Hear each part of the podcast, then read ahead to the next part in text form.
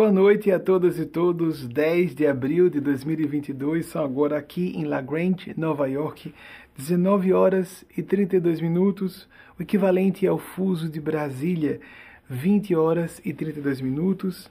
Em Londres e Lisboa, 0 e 32. E em Vancouver, o contrário, para trás. De Vancouver, Canadá, 16 e 32.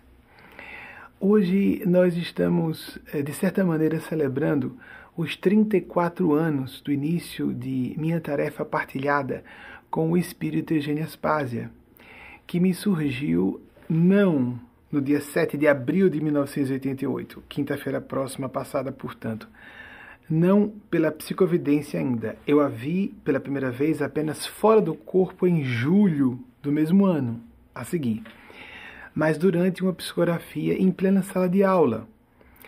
E é, ela passou toda a mensagem sem eu saber que era ela, e nós aniversariamos desde alguns anos. Ela pediu que fosse essa data, porque tem essa data registrada na memória, e não é função dos nossos instrutores e instrutoras do domínio extrafísico de vida trazer informações que nós podemos obter por meio próprio. Não existe espiritualidade, nem deve haver nenhuma forma de religiosidade que funcione como muleta para que nós fujamos as nossas responsabilidades pessoais. Nessa celebração de 34 anos aconteceu algo curioso. O espírito Eugênia Spaz estava muito próxima. Ele é a pessoa mais íntima a mim.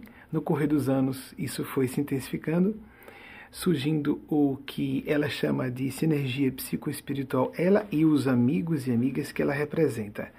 Apenas é o ser com quem eu tenho mais intimidade. E que no meio kardecista é denominado, segundo a literatura mediúnica do gênio mediúnico Chico Xavier, é, no meio kardecista somos desligados do movimento espiritista desde dezembro de 2008, mas temos todo respeito pela obra de Allan Kardec, que foi uma baliza científica fundamental para o fenômeno mediúnico, e a complementação do trabalho de Kardec feita por Chico Xavier e seu mentor espiritual Emmanuel e outros espíritos. Carlos Chagas, André Luiz fala, com seu pseudônimo André Luiz, sobre o fenômeno do mediunato ou mandato mediúnico. Médiuns com responsabilidades relacionadas à coletividade, apresentados assim, como no meu caso, Sofremos, graças a Deus, por misericórdia de Deus, uma assistência especial. Digo mesmo sofremos. É uma interferência benevolente desses seres que nos ajudam a lidar com a tarefa complexa demais para qualquer ser humano, falível e humano como eu. O espírito Eugênia Spazio, no correr dos anos, ficou muito íntimo. O espírito, ou ela, uma alma muito íntima. E na manhã do dia 7 de abril, quinta-feira, ela estava de tal maneira próxima, ela desceu à superfície. Nem sempre esses seres descem à superfície da Terra, eu quero dizer, da crosta. E ela estava de tal modo próxima que eu me recordei de um episódio de alguns poucos meses em que ela fez isso e houve um tumulto na atmosfera, dada a intensidade de energias que estão em torno desses seres. Eu fui autorizado pela própria com. Ela já está acostumada a isso. Ela disse: olha, alguém tem que ser exposta ou exposto a isso. Então, outros é, mestres ou professores espirituais pediram e ela acatou que eu dissesse em público. Então, me recordei de um episódio em que, há poucos meses, houve, com a aproximação dela, uma trovoada gigante. Primeiro ela se aproximou para depois acontecer a trovoada que trepidava a estrutura desse prédio em que estamos, que tem três pisos. Eu estou no piso base, onde fica o estúdio. E eis que é, de manhã, nessa quinta-feira, 7 de abril, ela se aproximou muito e eu me recordei daquele episódio. À noite, ela havia é, designado Luciane Dias, uma amiga íntima minha. É importante que eu registre de forma para manter esse nosso modus operandi de extrema transparência. A gente não precisaria dizer tanta coisa quanto fala aqui, mas é melhor que a gente. Eu prefiro manter o, é, o modus operandi da transparência na medida máxima em que não infringamos algum elemento de civilidade, de respeito à confidencialidade, etc. Terá aqui esse, esses relógios diversos aqui, os horários. Quando Eugênia Aspásia começou, ela desceu, voltou e retornou mais uma vez durante a fala com Luciane Dias. Ela não me incorporou, é uma finesse que desenvolvemos com o tempo. Ela me acompanha no momento, embora nessas palestras de domingo seja muito mais comum que ela apenas me ajude a receber as irradiações mentais de outro instrutor espiritual que se apresenta como Mateus Anacleto, que eu conheço desde 1994 por psicografias, Eugênia antes, de 1988. Mas o primeiro que se apresentou e que trabalha comigo até hoje, quase que é, diariamente, vamos dizer, pelo menos de dois em dois dias, três em três dias, é a irmã Brígida, o único espírito de todo o grupo desses grandes, é, vamos dizer, integrantes de um corpo docente celeste, o único que foi de alguma maneira relacionado à minha família biológica, porque foi irmã de minha avó materna, então é tia-avó minha, que apareceu pela primeira vez em 1981, mas muito antes de iniciar minhas atividades, em janeiro de 1981. Eu tinha acabado de completar 10 anos. E, com respeito à minha idade muito tenra, ela se afastou. E retornou, retornou, retornou bem depois de eu começar meu trabalho com a Eugênia Spásia. Um evento muito curioso aconteceu na época, nada disso é por acaso. Eu sei que quem aqui vem nos assistir a essas palestras tem interesse em que nós demos os nossos testemunhos. O fenômeno mediúnico não é propriedade, não é uma condecoração, não é uma é, nada que diga respeito ao ego dos médiums. É uma, uma espécie de dom, é um, pode se chamar assim, é um talento a ser aplicado, a serviço do bem comum. O que nos qualifica como espíritos são sentimentos. Então, quando eu falo sobre isso com essa naturalidade que eu estou falando aqui com vocês, é porque eu realmente não acredito que isso me qualifique em nada. A não ser se eu colocar, quando eu coloco, na medida em que eu coloco, a se visto bem comum. No episódio de janeiro de 81, com essa minha tia-avó, eu a vi de um modo que não aparecia nas fotos, numa experiência fora do corpo, Acordei sabendo que era uma experiência real, fui trazido de volta, é diferente de um sonho. Quem tem experiência fora do corpo ou já teve, sabe que é bem distinto. Tem uma experiência extracorpórea, estarmos lustros como estamos aqui, ou mais. E uma experiência de sonho. Eu continuo tendo sonhos. São é, experiências, são vivências de categorias de estados alterados de consciência inteiramente distintas. Quando eu tive essa experiência, foi o quarto de minha irmã biológica e irmã do espírito, Marília, para partilhar com ela. Era, era, férias, era o período de férias escolares, na época muito longos os períodos de férias escolares. Eu tinha 10 anos, ela tinha 7. Ela estava sendo acordada pela mesma imagem. Ela apareceu da mesma maneira que apareceu para mim. Com cabelos curtos, com louro claro, quase castanho, muito branca com uma túnica de chambre, aquele branco que não está propriamente tingido de branco. E uh, o curioso foi que uh, ela apareceu de uma maneira que eu já sabia que era irmã Brígida, que nós chamávamos de tia Brígida à época, e Marília não soube, Marília, essa minha irmã, não soube que era irmã Brígida. Ela só disse, Benjamin, ela com a linguagem de criança, acabei de ver um fantasma. E disse, como foi que você viu? Era a mesma imagem que eu tinha acabado de ver. É um dos fenômenos curiosos de imbricação de percepções de duas pessoas que são hipersensíveis. Mediunidade é isso, hipersensibilidade. Ela foi acordada vendo que ela estava voando, como ela falou na linguagem de sete anos, sobre a outra irmã que dormia à frente dela. E eu a vi em meio a uma espécie de, é, como poderíamos dizer, para dar uma, traduzir aproximadamente, uma espécie de grande é, névoa, uma espécie de fumaça de gelo ou de glicerina, até uma certa distância, para que eu não visse detalhes do rosto. Não era para ver na época. Havia questões importantes que só num futuro bem longínquo, mais próximo aqui, há poucos anos, eu fui saber por que que todas as vezes que ela aparecia assim, e não como a freira, irmã de caridade católica, com o seu hábito preto, com aquele aspecto de vovozinha fofinha e simpática, sempre vestida com o hábito preto. Nada disso, eram as fotos e as imagens e as informações que eu tinha eram essas.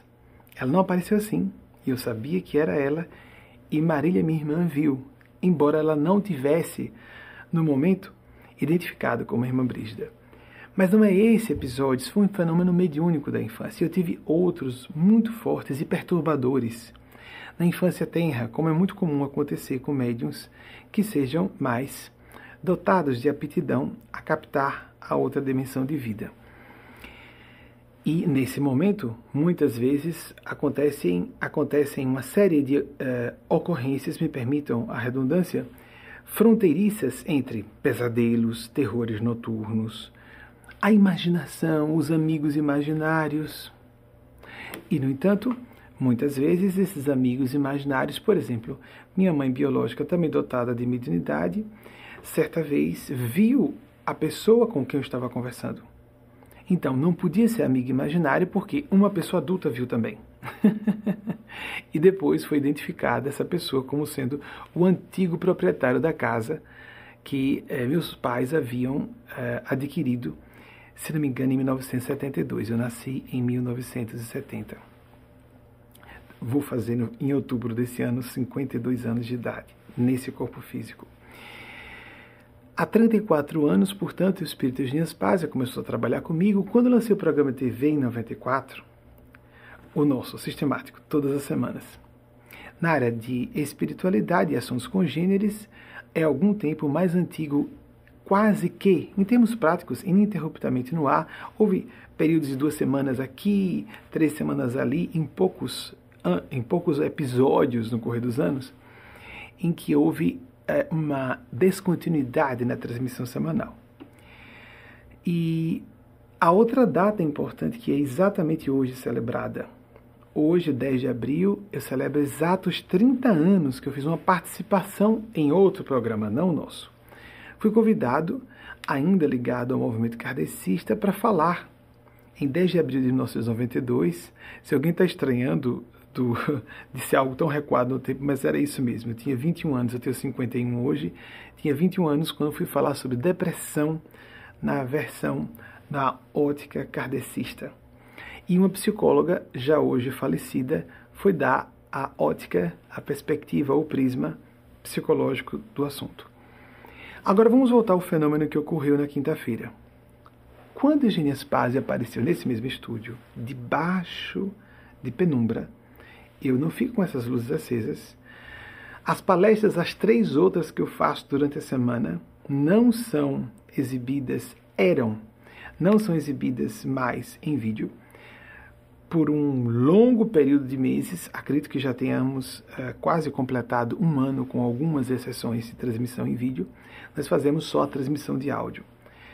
Muitas delas já gravadas antecipadamente, geralmente na madrugada do mesmo dia, mas essa de quinta-feira foi ao vivo.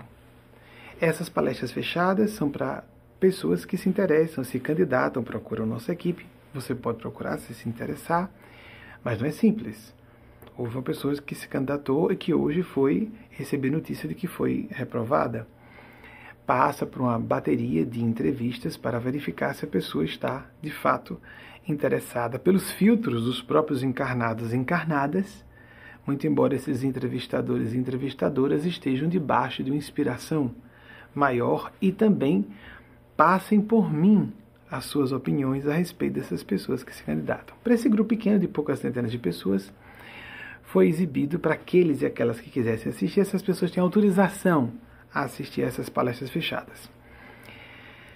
E quando nós começamos, com luzes apagadas para me concentrar melhor, porque o fenômeno mediúnico, quando mais ostensivo, não é um espetáculo, é o contrário de um trabalho artístico, nós ficamos muito mais à vontade como médiums e não ser observados.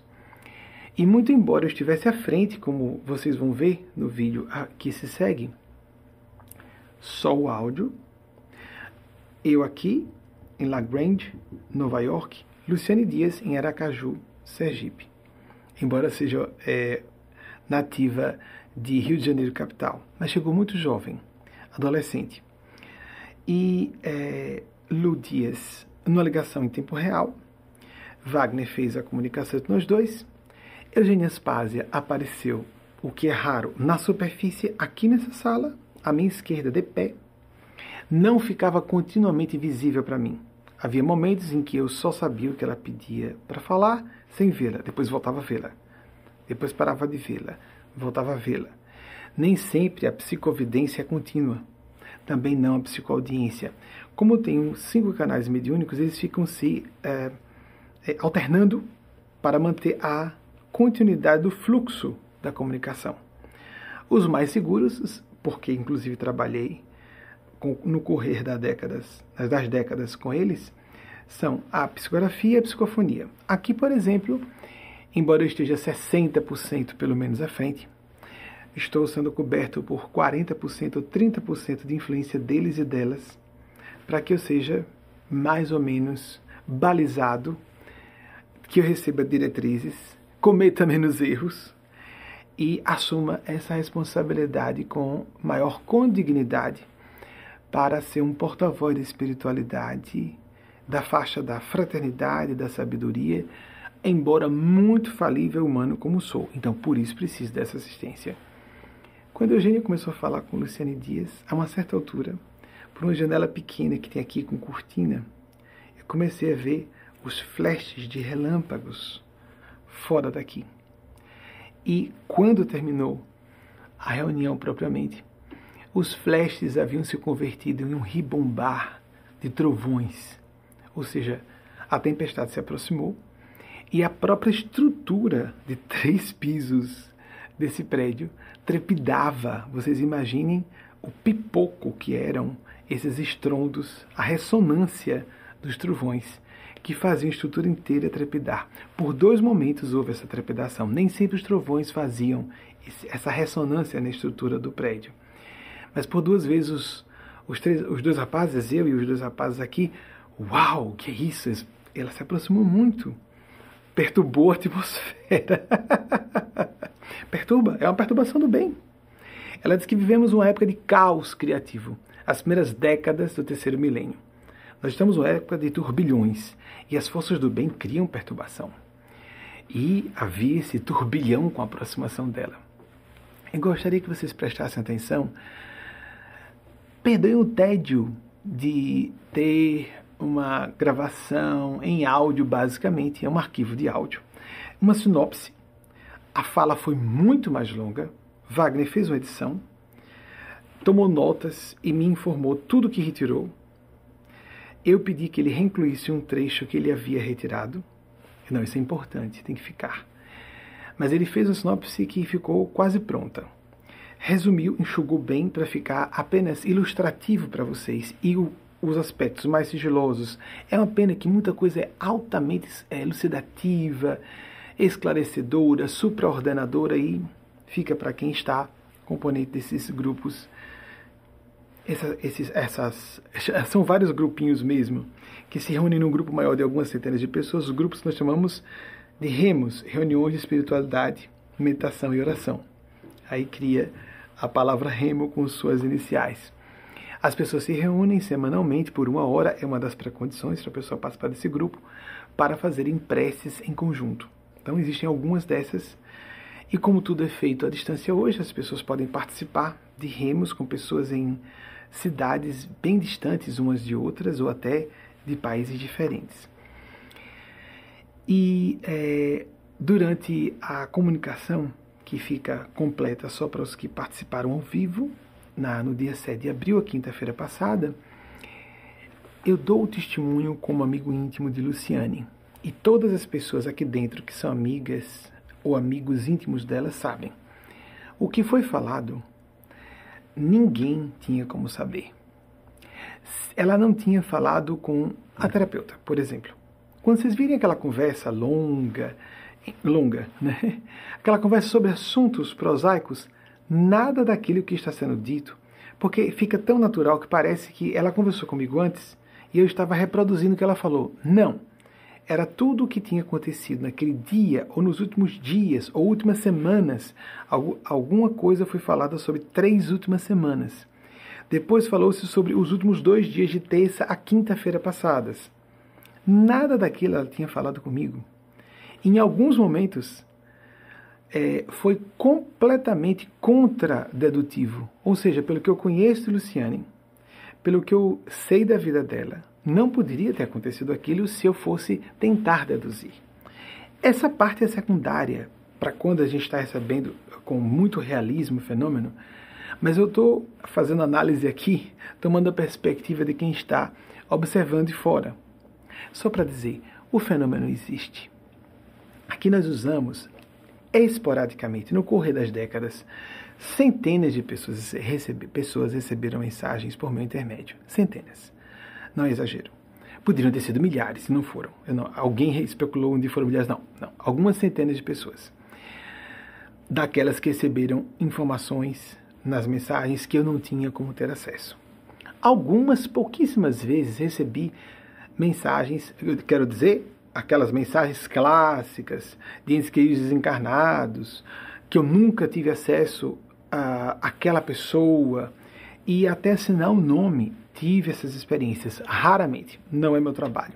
Aquilo que Chico Xavier fazia era algo excepcional. Ele era um gênio mediúnico. Era um gênio mediúnico. Além de ser uma alma santa, o que eu falo sobre mediunidade não qualificar uma pessoa é diferente de dizer Chico tinha sentimentos nobilíssimos, de um altruísmo fora do normal, uma capacidade de empatia, de compaixão misericordiosa, o que nós temos como seres humanos normais. A empatia nessas almas em processo de santificação, hoje as santas, Teresa de Calcutá, Chico Xavier, é algo astronomicamente maior. Então, é isso que qualifica Chico como espírito, não o ter sido um grande médium. Vocês compreendem? Embora seja um fenômeno que é uma pena que não tenha sido estudado como mereceria, como deveria, seria um benefício para a humanidade. E o pouco que ficou registrado seus biógrafos é muito pouco para o que Chico Xavier foi. Posso falar como um não kardecista, como um ex-kardecista, e com todo respeito aos que continuam lá, apenas uma questão de divergências que vão ficando grandes no campo da principiologia e por uma questão de identidade, de respeito àquele grupo, a gente se desliga. Assim como nós respeitamos católicos, evangélicos, os agnósticos e até os ateus e ateias, não é? E agnósticas. E, é, embora eu receba de pessoas, para pessoas estranhas, tive que abordar pessoas na via pública. Me recordo uma vez em Salvador, eu estava pegando um ônibus e é, um espírito se aproximou assim mesmo e disse: Essa jovem era uma moça. Essa jovem está pensando em suicídio. Então você precisa falar com ela. Aí eu, meu Deus do céu, como é que eu faço? Eu sabia já que era gay, eu não escondo isso publicamente, acho errado que orientadores. Estou casado, viu, gente? Não estou fazendo propaganda, não. Estou casado com o mesmo cara desde 2009. Então, nosso relacionamento começou em 2008. Para quem está vendo pela primeira vez. Acho errado é a pessoa esconder. Cada vez fica mais feio quando a pessoa oculta a sua orientação sexual. Eu sei que exige um certo ato de coragem, porque é mais bonitinho, pega bem na fita, a pessoa dizer que não, que sublimou tudo, etc. A pessoa que vive de masturbação não está sublimando coisa nenhuma. A pessoa que vive relacionamentos ocultas não sublimou coisa nenhuma está apenas dissimulando.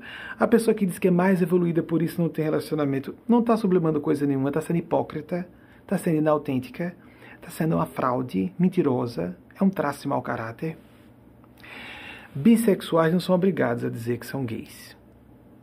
Porque o bissexual é, ao mesmo tempo, hétero e homossexual. Só para explicar. Mas muita gente oculta, graças a homofobia e a LGBTfobia oculta que é homossexual para não se prejudicar nas suas vidas profissionais. É direito de as pessoas fazerem isso e ninguém pode reclamar. Eu falei a minha opinião. Demorei um tempo significativo para minha eh, opinião pessoal para revelar publicamente, porque trabalhava com espiritualidade. Mas muita gente que é gay, gay, gay, gay, gay, gay, gay, gay, condena homossexuais. Os que mais condenam são os homossexuais. Quem mais é LGBTfóbico normalmente tem um pezinho na turma, se não for com os dois pés na turma. Porque um heterossexual mesmo, ou uma pessoa cisgênero bem resolvida, não tem nenhum drama com LGBTs. Quem tem tem um problema aí por trás a ser resolvido. Isso quem fala, isso quem fala é psicologia. E todos nós que compomos a comunidade LGBT. Muito bem. Eu já sabia que era gay. Eu sabia quando voltei de, de Florianópolis, quando meu pai fazia o curso mestrado dele e terminava a defesa de sua tese, a dissertação, a época se chamava tese também, a dissertação do mestrado, quando voltamos, eu tinha seis anos, eu já sabia, não sabia o nome. Aquele que Oscar Wilde, né? Dizia o amor que não ousa dizer o nome. Eu já sabia. Mas imaginem, imaginem lá no início dos anos 1990, bem, eu sou gay, mas a moça não sabe. A moça era bonitinha, então, bem bonitinha mesmo. Não era linda, eu estou falando bonitinha, não é no sentido pejorativo, que parece pejorativo, né? Era uma moça bonita, jovem, não chamava muita atenção, mas era uma moça bonita. Então, por eu ser homem, não ser muito óbvio, porque também tem isso, né?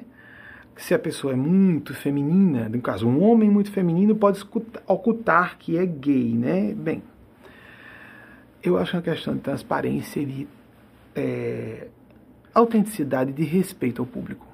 Se alguém se choca com isso, não deve me ouvir, não deve. A essa altura do campeonato, fica feio quando há muito tempo amigos e amigas de pessoas homossexuais ficam. Por que que fulano não, não se abre comigo e diz que é gay?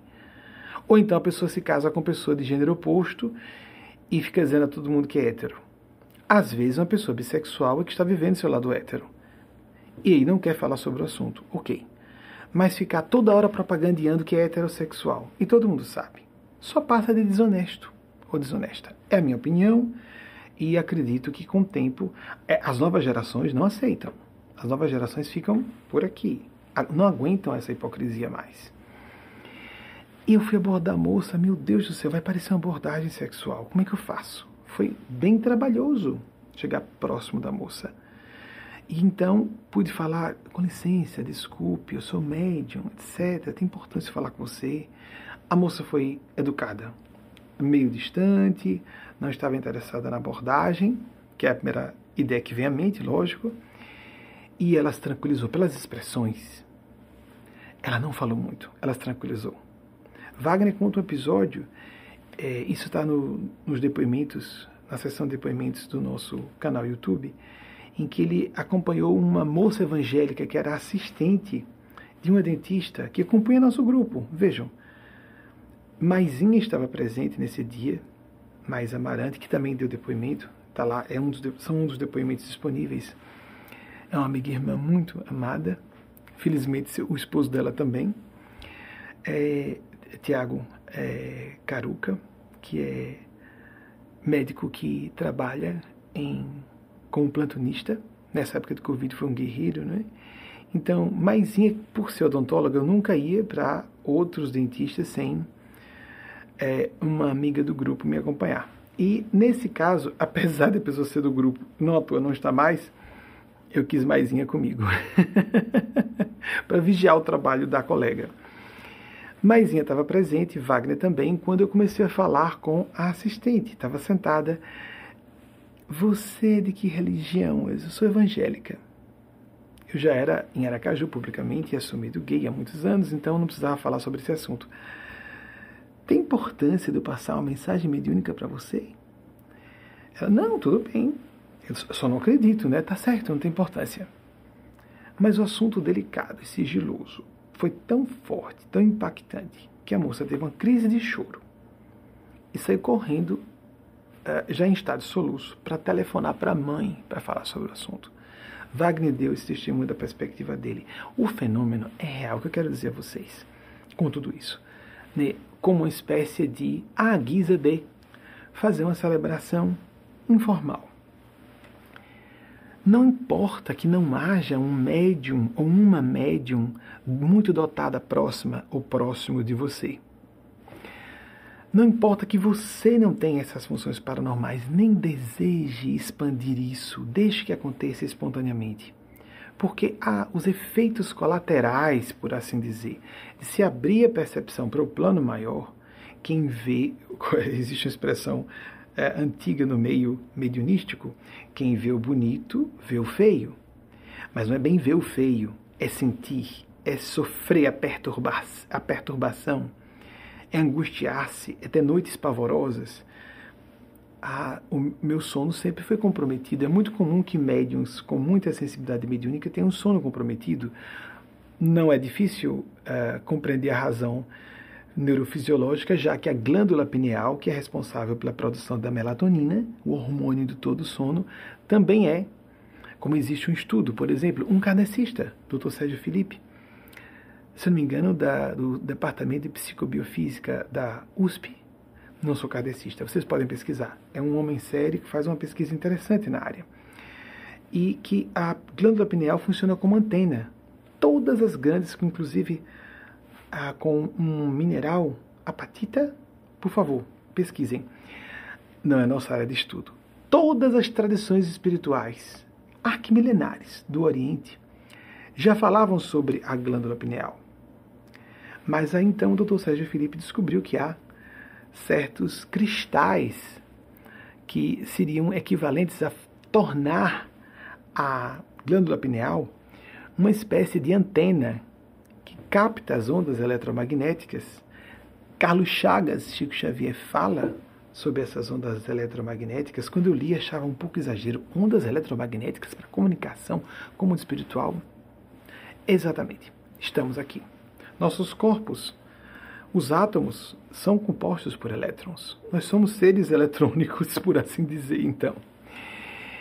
Não importa que você seja mais ou menos sensível, a perturbação é muito grande para se desenvolver como médium. Deixe que isso aconteça espontaneamente. Não é isso que nos espiritualiza.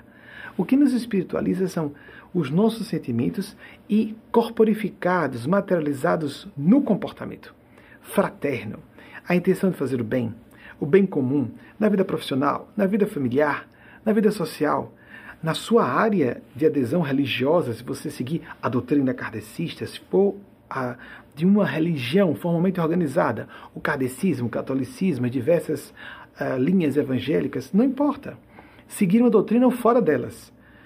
Tanto é que o nosso mote na nossa organização movimento é espiritualidade com ou sem religião. E não interessa você se converter de uma religião para outra ou sair da sua religião para ficar conosco, de modo nenhum. Ninguém vai ser avaliado por isso.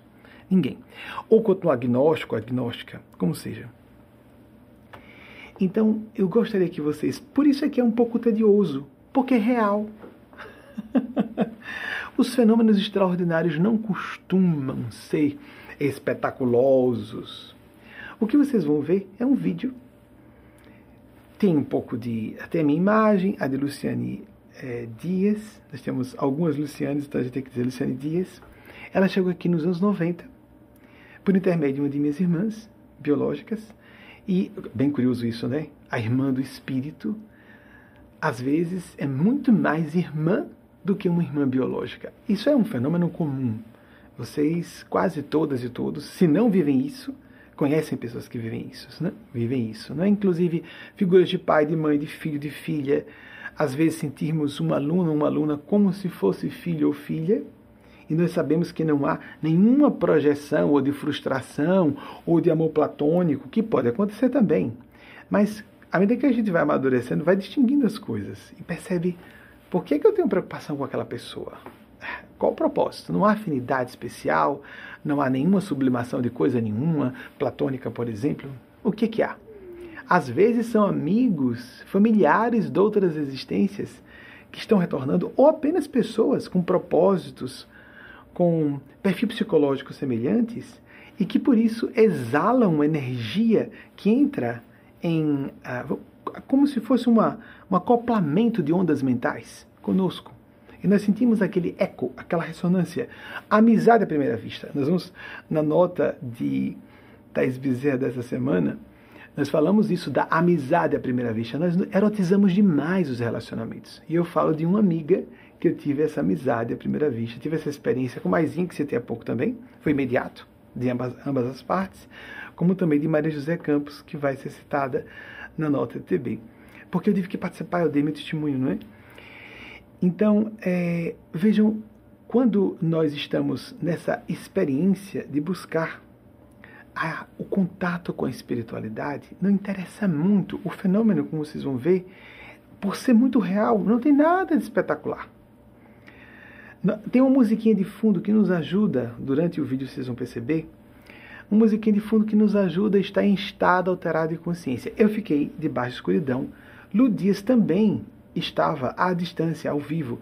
Nós não colocamos, como fizemos outras vezes, um depoimento em vídeo posterior, para preservar a autenticidade do que aconteceu no momento.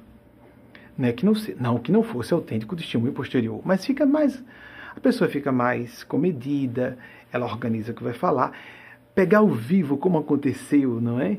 E pegar ao vivo como as pessoas reagiram, dá esse, esse selo que nos impacta mais emocionalmente. Você está sendo vista e visto. Você está sendo ouvida, ouvido. Mais do que pensa. Você chame de anjos, Espíritos Santos de Deus, ou próprio Espírito Santo de Deus, espíritos superiores. Não interessa o que você, como você denomine. Ah, são ETs interdimensionais. Podem ser, sim. Gênios celestes que estejam habitando dimensões paralelas universos paralelos? Será que a teoria das supercordas estaria certa? Há questionamentos à teoria das, das supercordas. Então, o que vocês vão ver, eu sugeriria isso. É claro que quem não quiser pode aguardar, esperar e se ocupar com outras coisas, o seu celular, quem estiver assistindo ao vivo. E quem estiver acompanhando, que a maior parte do nosso público acompanha depois, é o padrão que existe hoje nas mídias sociais, acompanha depois, você avança, você avança. Mas eu gostaria que você percebesse isso. Esses seres existem. Seres que estão numa faixa de bondade e de inteligência superior ao padrão médio da Terra, muito superior. Não são seres com poder para nos oprimir. Há seres do mal muito inteligentes que querem dobrar o nosso livre-arbítrio, lançam arapucas, preparam armadilhas para escorregarmos pelo ego. Sim, sim, sim. Existem. Temos que ter cuidado. Sobremaneira os, os que nos incensam as vaidades vãs. Mas existem aqueles seres, e todas e todos nós, as religiões convencionais, só as cristãs, por exemplo, falam do anjo de guarda. É uma convicção, é, é uma crença, para quem não tem convicção, muito generalizada. Vamos dizer, generalizada. Muito comum, pelo menos e que nós aqui podemos chamar, alguns falam de amparadores, é uma certa linha dissidente meio kardecista. Eu não gostei muito desse pessoal, só uma coisa, eles quiseram reinventar a roda. Aí descaracterizaram tudo que Kardec fez, quiseram dar nomes novos a tudo que Kardec fez. Kardec foi um gênio, gente. A gente não pode esquecer. Como disse Albert Einstein, estamos vendo muito porque está, ele dizia que via muito porque estava em cima de ombros de gigantes. Eu estou com pequena insegurança se foi Albert Einstein que realmente disse isso, mas eu acho que foi. Albert Einstein, 1879 1955. Voltando. Ele fez referência principalmente a Isaac Newton, porque Albert Einstein disse que, para a época de Newton, proporcionalmente o que ele fez foi muito mais do que ele considerava Einstein que tinha feito para o seu tempo. Bem lúcido e humilde e honesto ao dizer isso. Allan Kardec foi genial no espaço de poucos anos, no trato científico. Ele era um cientista, ele se assumiu cientista. Ele não era um líder espiritual, ele não se apresentou como orientador espiritual. Esse é um problema, na minha opinião. Quando ele fez o Evangelho segundo o Espiritismo, ele pegou poucas partes dos evangelhos e comentou e colocou mensagens mediúnicas. Então, é um livro de consulta. Mas, na minha opinião, e dos instrutores e instrutores espirituais que eu represento, não é correto. É um resumo muito resumido nós devemos buscar os evangelhos clássicos, os quatro canônicos. Mateus, Marcos, Lucas e João, eles são indispensáveis. Não à toa Chico Xavier, com seu guia espiritual Emmanuel, produziu vários livros, livros mediúnicos, comentando trechos dos evangelhos clássicos, canônicos, que não estão no Evangelho segundo o Espiritismo, não à toa.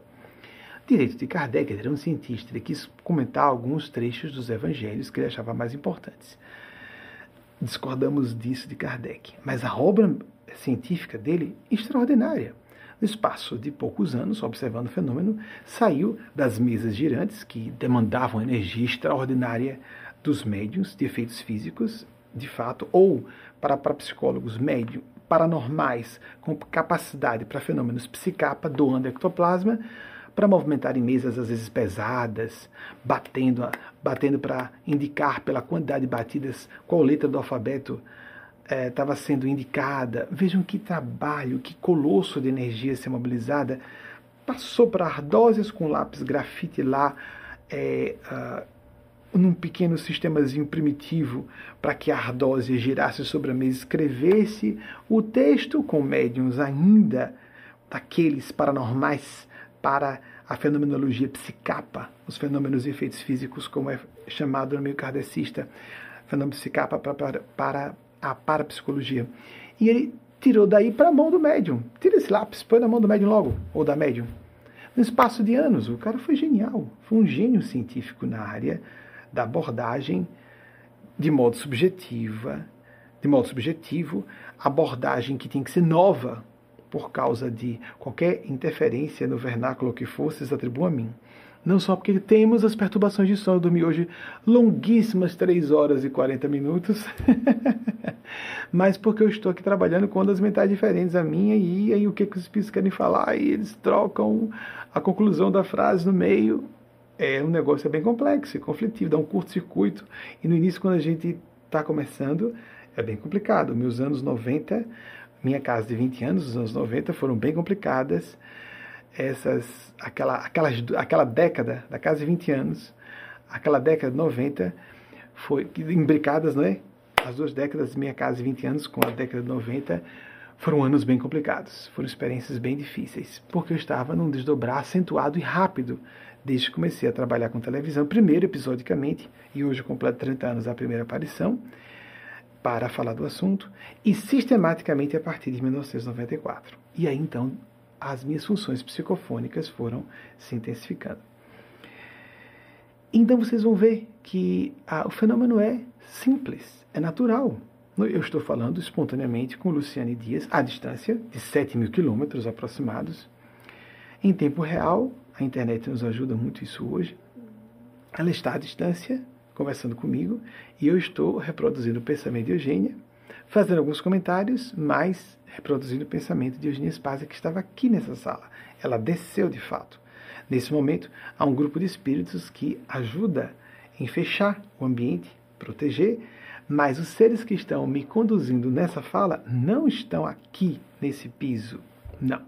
Na quinta-feira, Eugênia Spazia, que queria dar maior precisão às informações, desceu. Desceu e estava aqui nessa sala, e eis que os relâmpagos começaram a aparecer a tempestade veio e os trovões faziam trepidar as estruturas de, desse prédio de três andares, três pisos. Então, vamos passar então esse momento tocante para o coração. Você está sendo ouvida e ouvido. Eu dou meu testemunho. Não dá para dizer que seja tudo telepatia inconsciente. A única forma de se explicar isso de outro modo é dizer que inconscientemente eu estaria telepaticamente captando amigos, amigas. Eu tenho um pouquinho de telepatia. Não é telepatia. Porque, inclusive, é, eu tenho experiências inúmeras e acontece com muita frequência, ainda hoje.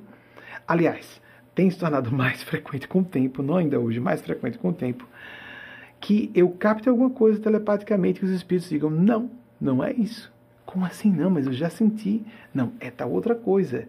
Só que quando eu falo para a pessoa, surge um diálogo que revela que os espíritos estão fazendo uma leitura mais profunda do que eu captei telepaticamente. Às vezes é telepatia, às vezes é uma linguagem não verbal, sim. Por isso que quando eu estou presente, com a pessoa presencialmente comigo, eu desvio os olhos para não me induzir para ficar mais concentrado nos guias espirituais. Eu não, eu não costumo fechar os olhos, eu fico no escuro com os olhos abertos. Às vezes cerro as pálpebras, mas eu me concentro melhor de olhos abertos, sozinho. Então não fica ninguém no estúdio. A Wagner está numa linha de edição que tem uma parede, ele não me vê. Fica tudo escuro, as câmeras desligadas e eu canalizo. Normalmente é assim.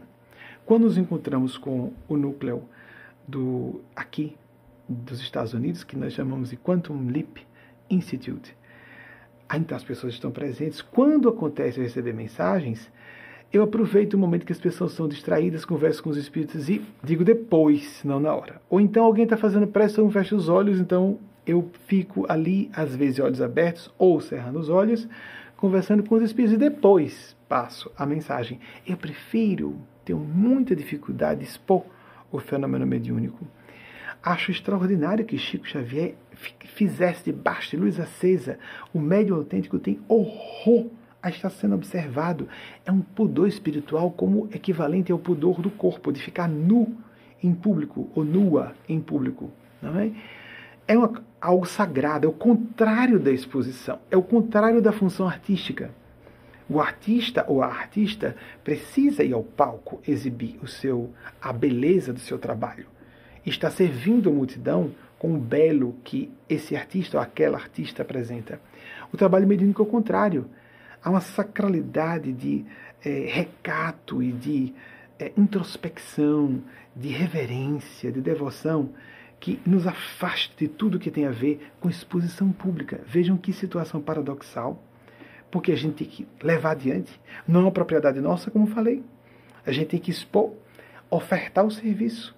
E nisso, nem que seja assim, como edição feita de algo que foi gravado debaixo de luzes apagadas, eu via parcamente o ambiente, com a luz fraca, a penumbra, sem ninguém no ambiente nem Delano, que reside conosco, amigo irmão que me ajuda a dirigir a instituição, ele estava no último piso do prédio e eh, Wagner atrás de uma parede. Ninguém fisicamente comigo. Eu só estava com os espíritos. Com pouca luz, até que comecei a ver os tais os flashes dos relâmpagos, sem ainda ver a trovejada. O, o trovejar não dava, ou seja, os relâmpagos estavam sendo captados à distância.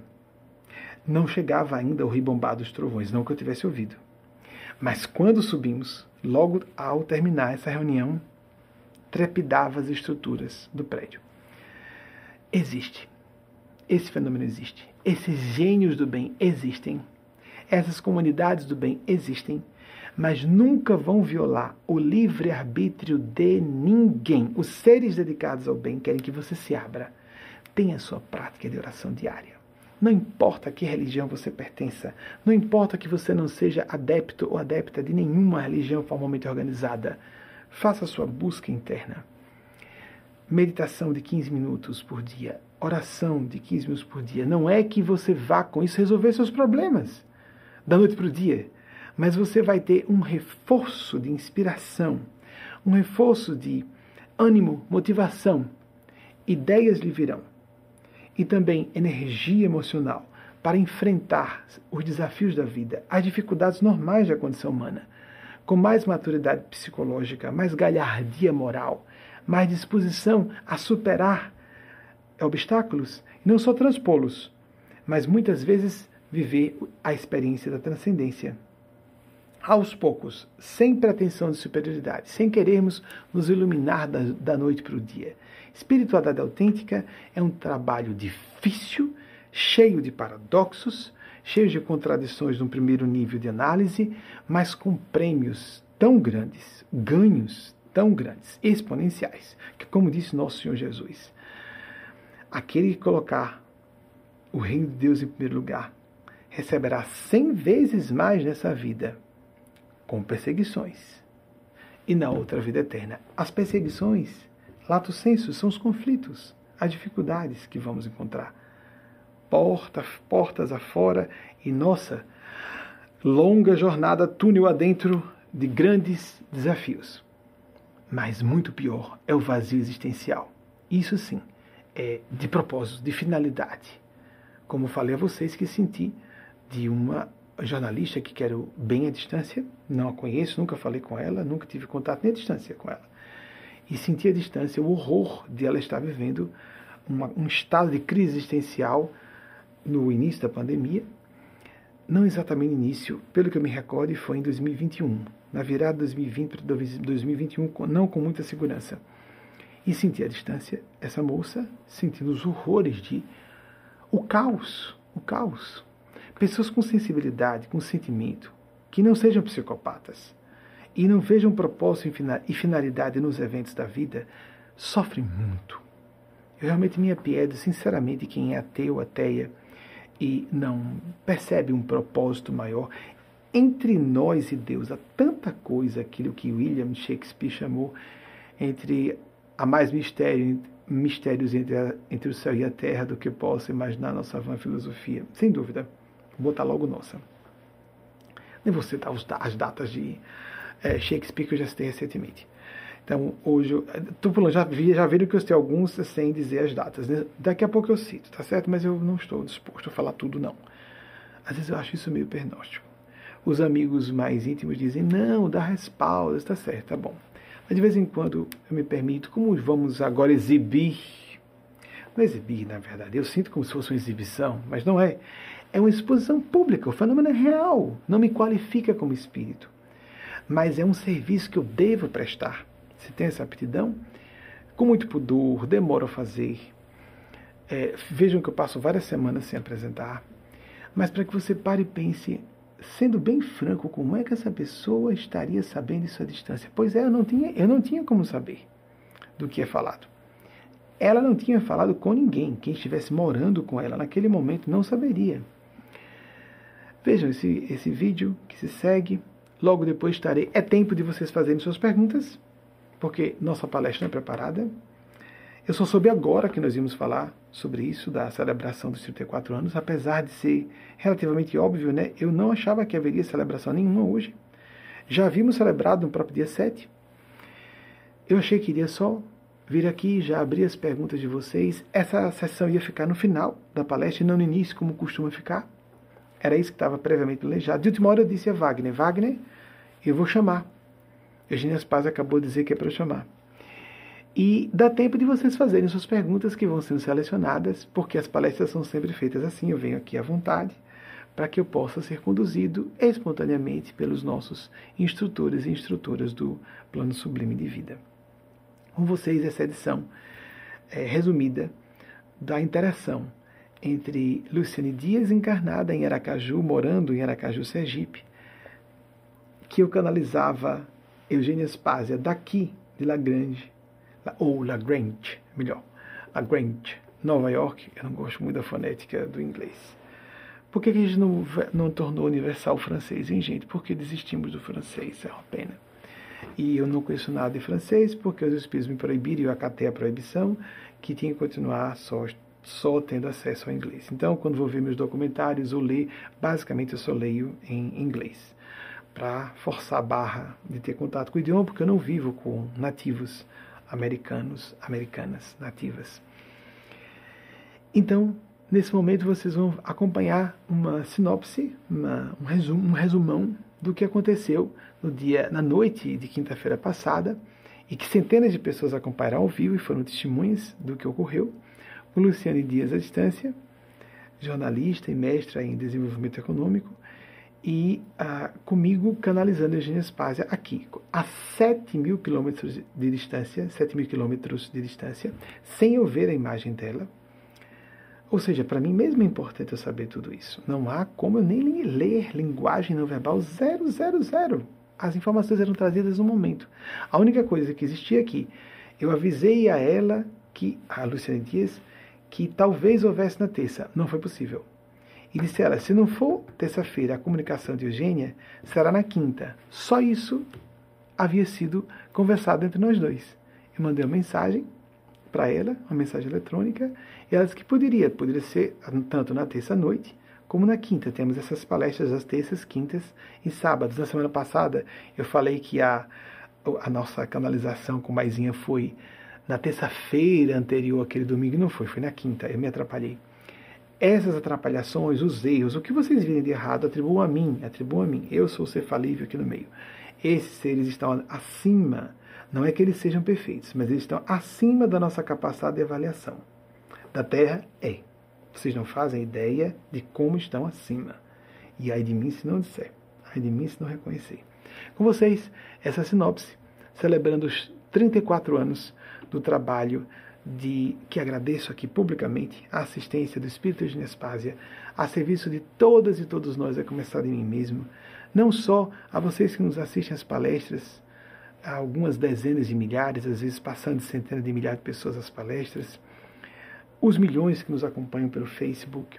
Nessas décadas, 34 anos já de trabalho, a parte pública começou dois anos depois só, em, em abril também, só que no dia 26 de 1990, com publicação de um artigo num jornal já extinto, o Jornal da Manhã, em Aracaju. Em 91 já estava trabalhando com participações aqui ou ali radiofônicas. Em 92, hoje completamos 30 anos, a primeira participação em TV falando sobre o assunto. Mas o nosso programa mesmo só viria a ser lançado em 22 de janeiro de 1994. Com vocês, então, esse momento inspirador, motivador, pelo menos pare para refletir sobre isso. Pare para pesquisar. Você não vai se convencer da vida após a morte por uma sessão dessa. Pesquise, comece a pesquisar vários campos de estudos, disciplinas do conhecimento que trabalham a tese sobrevivencialista, imortalista, de continuarmos vivos depois da matéria dessa. Eu sou apaixonado pelas experiências de quase morte, por exemplo. Acabei de assistir a uma dessas, num desses documentários em inglês, fabulosa, fabulosa. Vou ver se depois eu recebo Jeffrey Olsen. Jeffrey Olsen, fui autorizado já a citar de quem é a experiência com quase morte. É um autor hoje, eu não sei se é a tradução para o inglês, mas. E eu assisti foi um documentário, não, não fui ler um livro dele, estava assistindo uma entrevista, um pequeno vídeo documental é, é, construído à base de uma entrevista, mas em que o entrevistador não aparece. Muito interessante. Um, visivelmente um homem de bem, uma pessoa sincera num testemunho público sobre como é real o outro lado. Ele reforça o que é ecoado e repetido reiterado por testemunhos do passado, do presente, do Oriente, do Ocidente. O mundo real, muito mais real, hipersensorial, como ele falou, é o outro. É o mundo primacial, o mundo espiritual.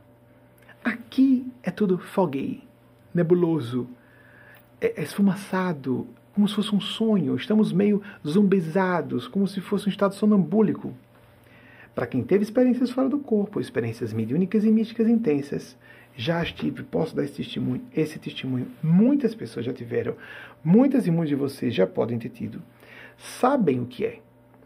E não deixa de existir o fenômeno da imaginação, da memória, do sonho, do pesadelo, que são fenômenos completamente distintos de uma grande experiência fora do corpo, que é a experiência de quase morte, a experiência fora do corpo muito vívida. Os fenômenos mediúnicos claríssimos de comunicação e às vezes não ficam claros. Sim, Muitas pessoas estão sendo influenciadas por espíritos do bem sem perceberem, ou do mal sem se darem conta. Com vocês, Luciane Dias, interagindo com nossa distintíssima, venerável orientadora espiritual Eugênia Spásia, por meu intermédio, na, num vídeo resumido na, no último dia 7 de abril de 2022, em que completamos o 34º aniversário da obra de Eugênia Spásia, por meu intermédio, eu considero que o trabalho seja dela, basicamente, é, 34 aniversário do trabalho dela sobre a superfície da Terra, em nome dos Cristos de Deus, nosso Senhor Jesus, e sua mãe também crística, Maria Cristo. Volto logo em seguida para responder as perguntas de vocês.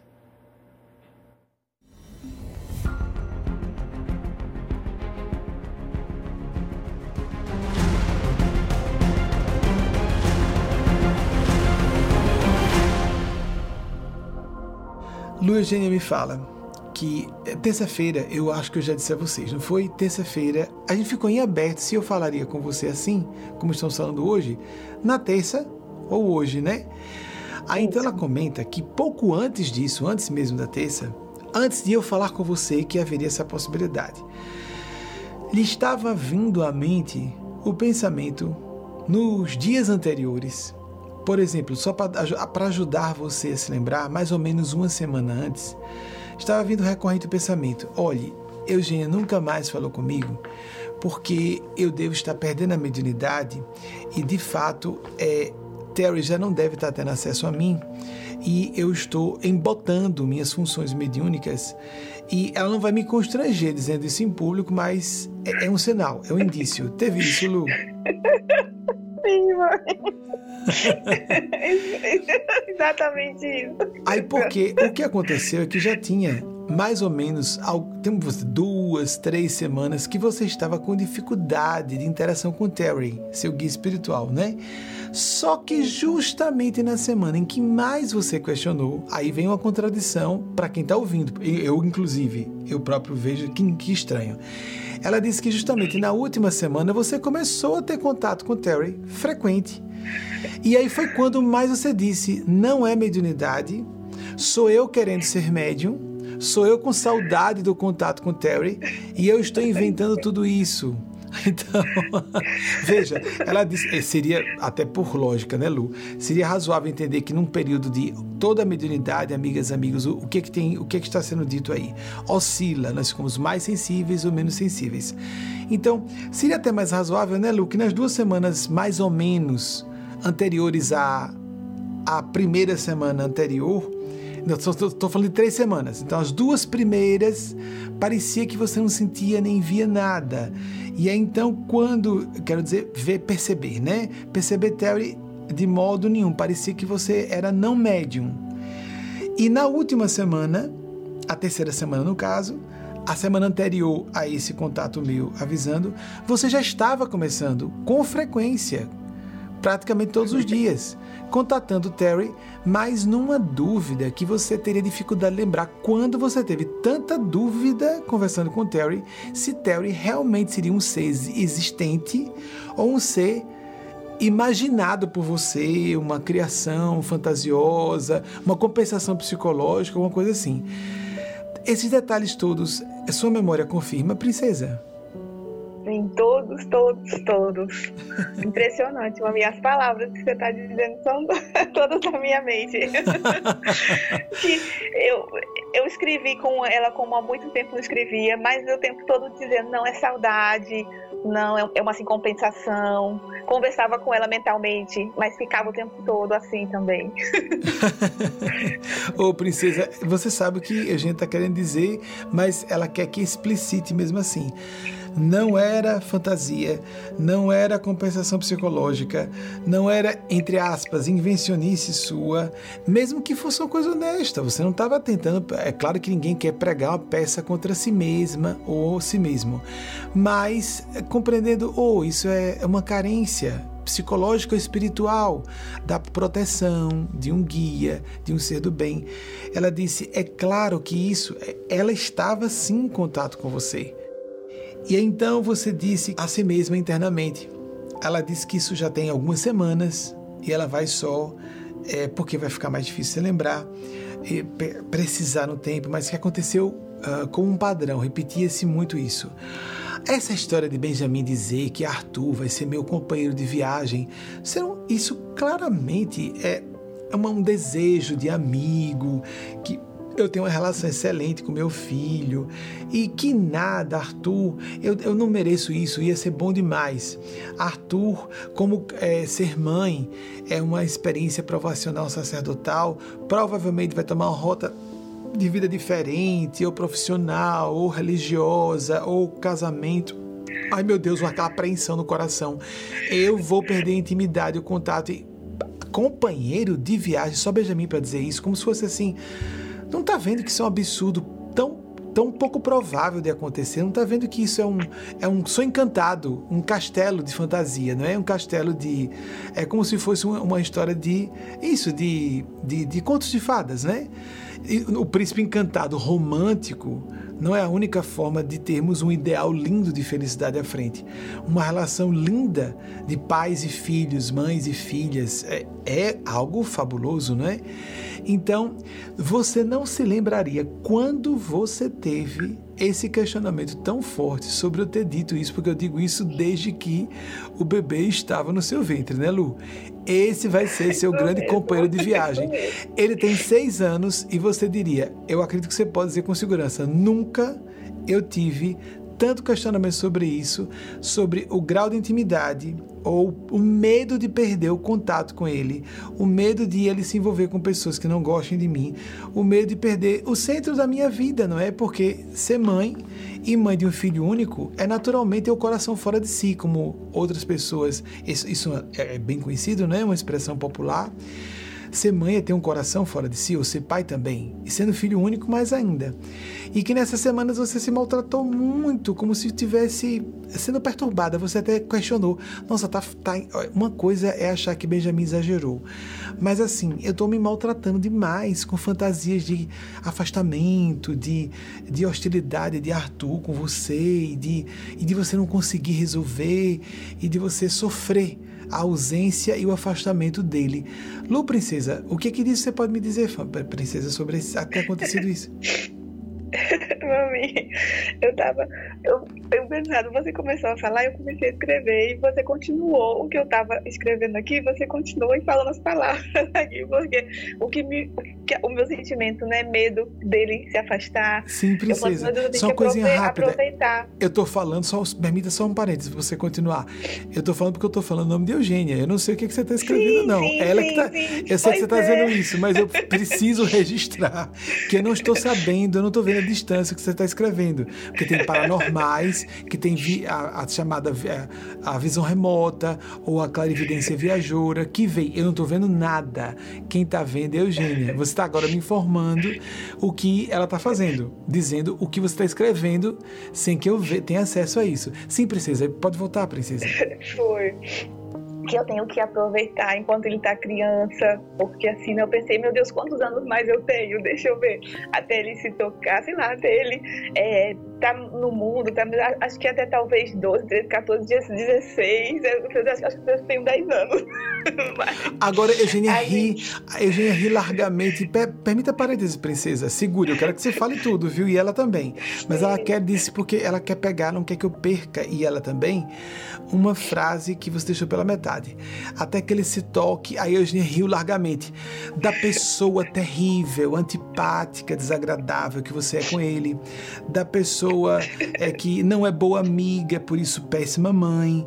Então, até que ele se toque de quem você é, né, Lu?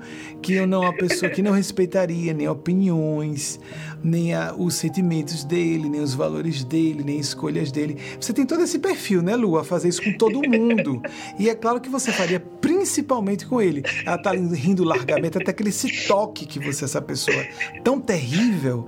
Então, você tem que aproveitar enquanto ele não descobrir que, como todas e todos que conhecemos você, você é essa pessoa realmente. É, ele vai ter que se afastar de você, né, Lu? para conseguir respirar, conseguir viver, né? Lu, isso é um delírio, isso realmente é influência perturbadora.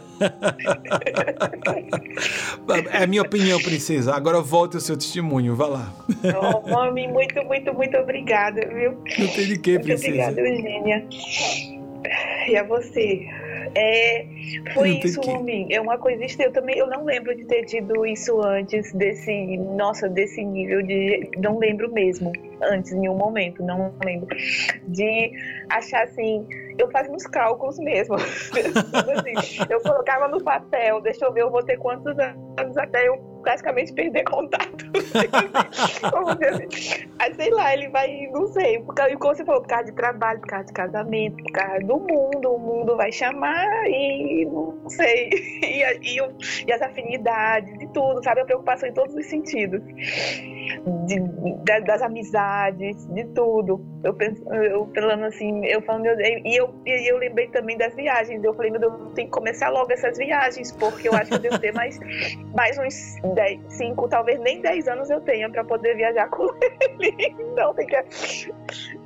Agora vamos tirar essa parte que é só de sarcasmo é, é, carinhoso, carinhoso, porque você sabe o quanto nós temos opinião exatamente, diametralmente oposta a tudo isso. Lembre-se do, do coração, da boa índole que é óbvia em Arthur. É óbvia. O menino tem um coração muito bom e parece uma pessoa muito lúcida, é um espírito lúcido. Ele tem comportamentos muito à frente da idade dele e você sabe disso. Por outro lado, nas suas orações, você fez um esforço maior nas últimas semanas. Ela diz um esforço maior sem culpa, só tira o elemento de culpa por não conseguir a devoção que gostaria. Que é um esforço de muitas e muitos de vocês, de orar para Nossa Senhora. Olha, eu deveria tentar falar menos com Terry e me dirigir um pouco a Nossa Senhora, não é? E essa coisa de se desviar de Terry, apesar de você já tá com, tava com conflitos nessa última semana e que conversava com Terry, e já estava com conflitos sem saber se era real ou não. E você adicionou um segundo que era mas eu não deveria falar com Nossa Senhora um pouquinho, numa casa mariana, e ainda misturar esse conflito lhe foi doloroso, foi uma, um adicional de sofrimento para o que não deveria ser sofrimento, e sim um conforto. Porque enquanto você estava com dúvida com Terry, podia ter a segurança completa, ela disse que você pode ter a confiança, a segurança absoluta, que Maria Cristo, em nome da face maternal de Deus, está ouvindo você. E, no entanto, você sentia essa, esse chamado de sua consciência a se dirigir a Nossa Senhora como elemento adicional de conflito. Não bastasse eu estar com dúvidas sobre se é Terry ou não aqui, ainda estou me chamando para falar com Nossa Senhora e ficava aquela aflição adicional. Lu, eu estou interpretando corretamente essa parte também, princesa? Sim, maminho, sim, exatamente. Eu, eu ficava assim, chamando Nossa Senhora e pensando assim, meu Deus do céu, eu tenho que. Exatamente isso, eu tenho que rezar mais para Nossa Senhora, porque aqui é a casa de Nossa Senhora. Então eu tenho que me, eu, estou me dirigindo muito pouco a ela, eu tenho que me dirigir mais a ela, agradecer tudo, sabe? Uhum. E eu, assim, eu, eu, tenho que me concentrar mais é, nela e aí Via e não Terry. ficar assim, é, Terry, Terry, Terry, entendeu? Sim, sim. Ela pode dizer junte as duas coisas como uma só função. A oracional meditativa e a mediúnica. Elas se complementam, uma confortando você por um lado, uma esclarecendo você por outro porque a relação com Nossa Senhora vai ser só conforto. Ah, meu Deus, estou cansada das dúvidas agora se eu estou com clareza captando o que Theo está dizendo ou não. Então agora vou me dirigir a Nossa Senhora um pouquinho, que é segurança completa que ela vai ouvir. Na verdade, aí entra a Eugênia Spazia para dizer: não interessa para quem você se dirija, Deus ou Deus a Mãe sempre nos ouve. Então, se o Espírito vai ouvir, você pode dizer Terry e Deus ouvir e responder e você achar que é Terry, né? Não importa. Quem, às vezes uma sincronicidade vai responder a você. E ela disse que você nessas últimas semanas andou vendo bem mais do que o habitual, inclusive nas duas semanas anteriores, quando você estava com, com a sensação de bloqueio mediúnico, incluindo aquelas duas semanas primeiras, dessas três últimas, você estava vendo mais sinais, sincronicidades que o seu habitual. Isso aconteceu de segundo sua memória, Lu? Estou interpretando Sim. bem?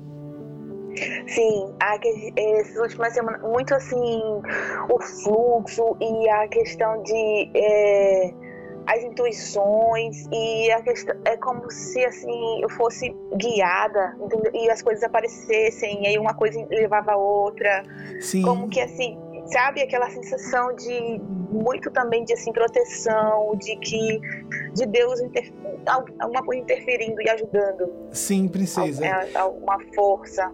Ah, quando eu falei sincronicidade, era exatamente essa intenção, de que eram sinais, sincronicidades. Só que você adicionou mais, em fluxo com intuições e sensação de proteção. Lu, como é que você se achou desconectada da espiritualidade desse estado de espírito? Agora sou eu que pergunto, amiga, onde estava seu, sua cabeça? oh, isso, isso, agora, sabe por que eu pergunto rindo assim? Porque eu sou médio e sei o que é. Quando a gente está debaixo da pancada ou da metralhada, da saraivada, é um bombardeio mesmo, das forças contrárias, a gente se confunde às vezes com coisas elementares sem perceber. Aí tem que botar razão na frente, né, Lu? Eu sei que graças a Deus você é uma pessoa muito é, lúcida, lógica, racional e pragmática e você põe isso na frente, né? Graças a Deus. É o que a ajuda, né, princesa, a manter a disciplina de seus, de seus deveres com o Arthur, com o trabalho profissional, com o salto quântico. Mas ela diz que nessas três semanas, até um pouquinho mais, a lhe deu uma dor moral de culpa porque você não adianta o projeto de um próximo livro sobre o salto quântico e dessa vez ela diz que dor de culpa, de cobrar-se assim.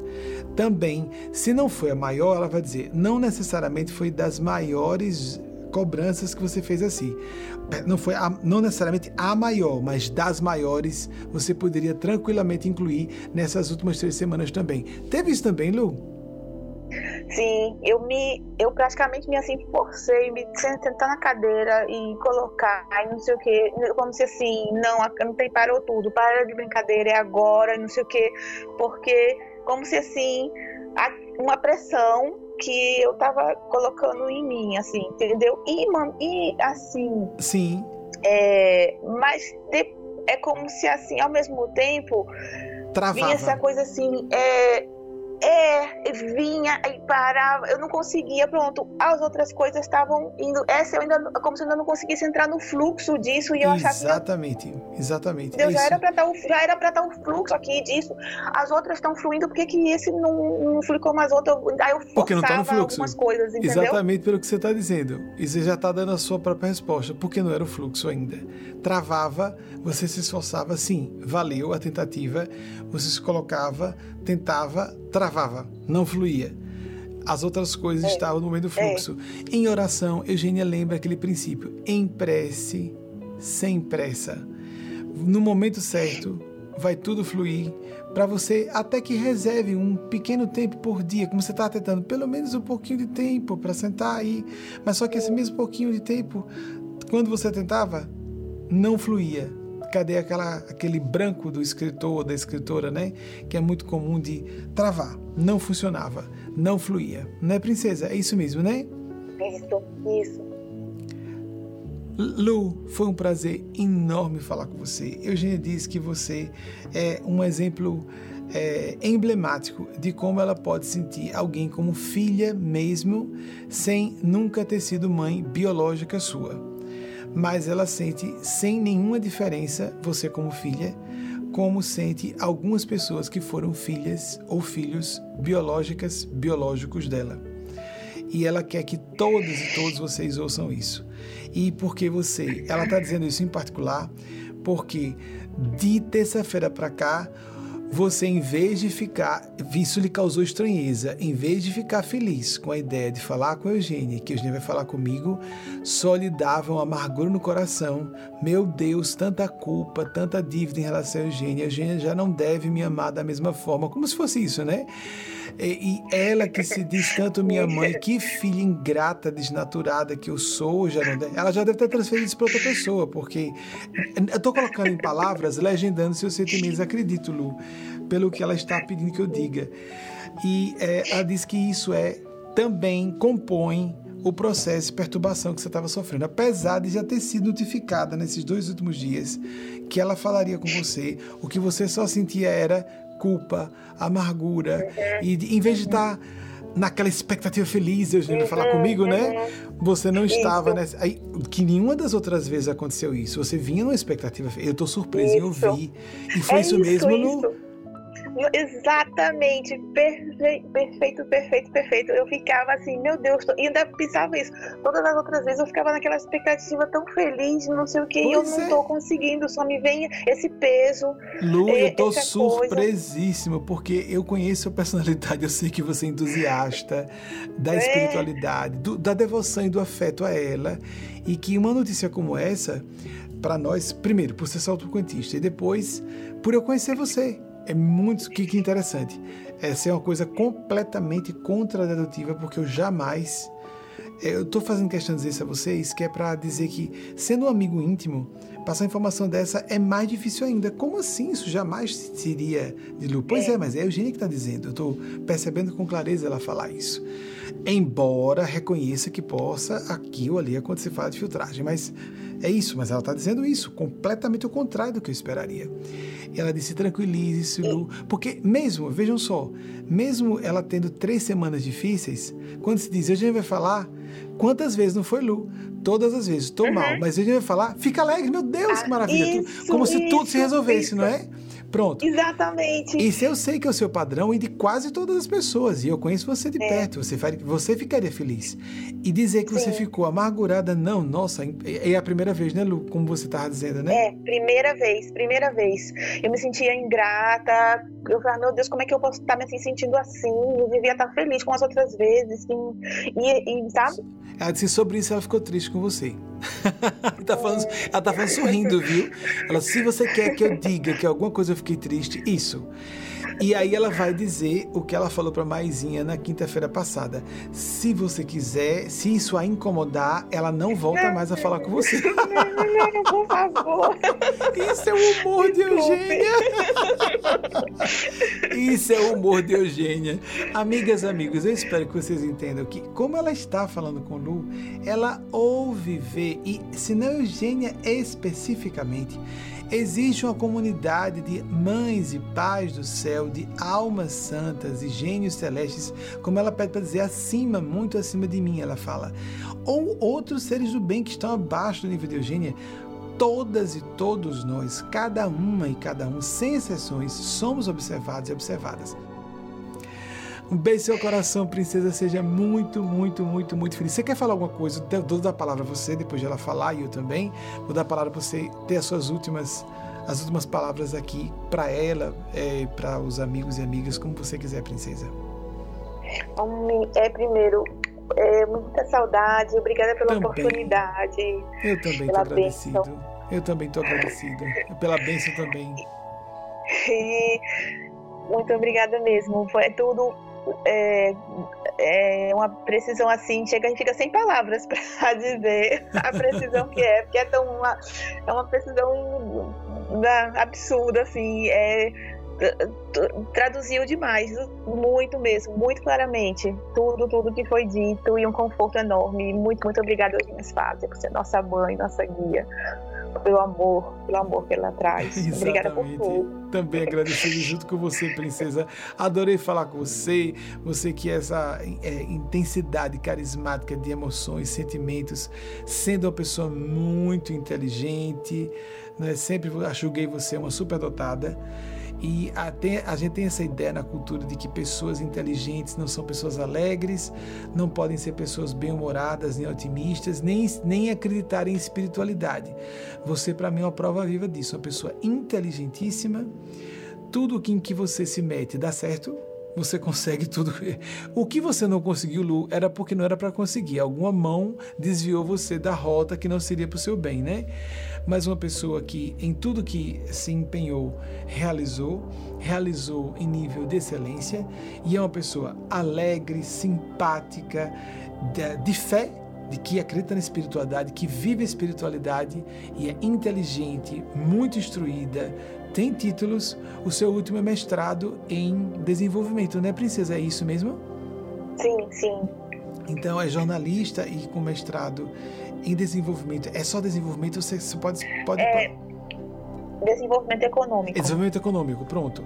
Então, princesa, não só na titulação, mas em vários sentidos, a manifestação da inteligência dela, como ela tem sempre uma enorme facilidade não convivendo com, com anglofônicos. Há muito tempo ela conversa com o guia espiritual dela em inglês, embora a gente esteja piscando o olho. É, ela, para poder, nessa última semana, melhorar a situação com o Théo, apelou mais para o português, não foi, Lu? Foi. Olha, sabe o que eu vou fazer? Eu vou. É isso, eu sou muito arrogante, quero ficar falando inglês, quero falar mais inglês que português. Eu vou falar com português para poder ser uma coisa mais coração. Ela disse que para você o inglês também é coração. Olha, uma, uma deixa final, gente uma piscadela de olhos. Pois é, pois nem isso ela estava fazendo.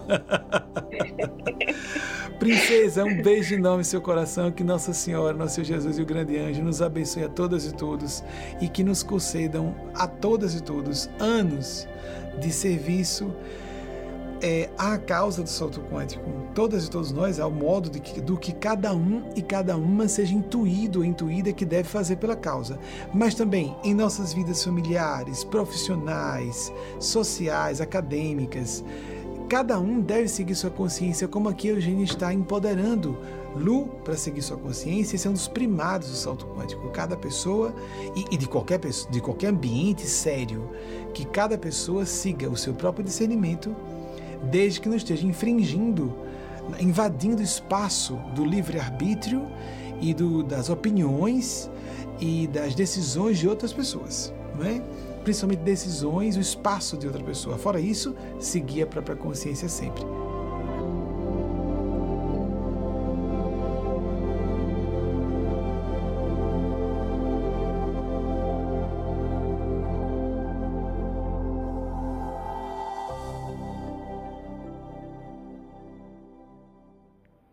Amigas, amigos, eu estava vendo aqui, eu, pronto, perdi completamente minha reputação e credibilidade na cozinha, né, como uma amiga íntima.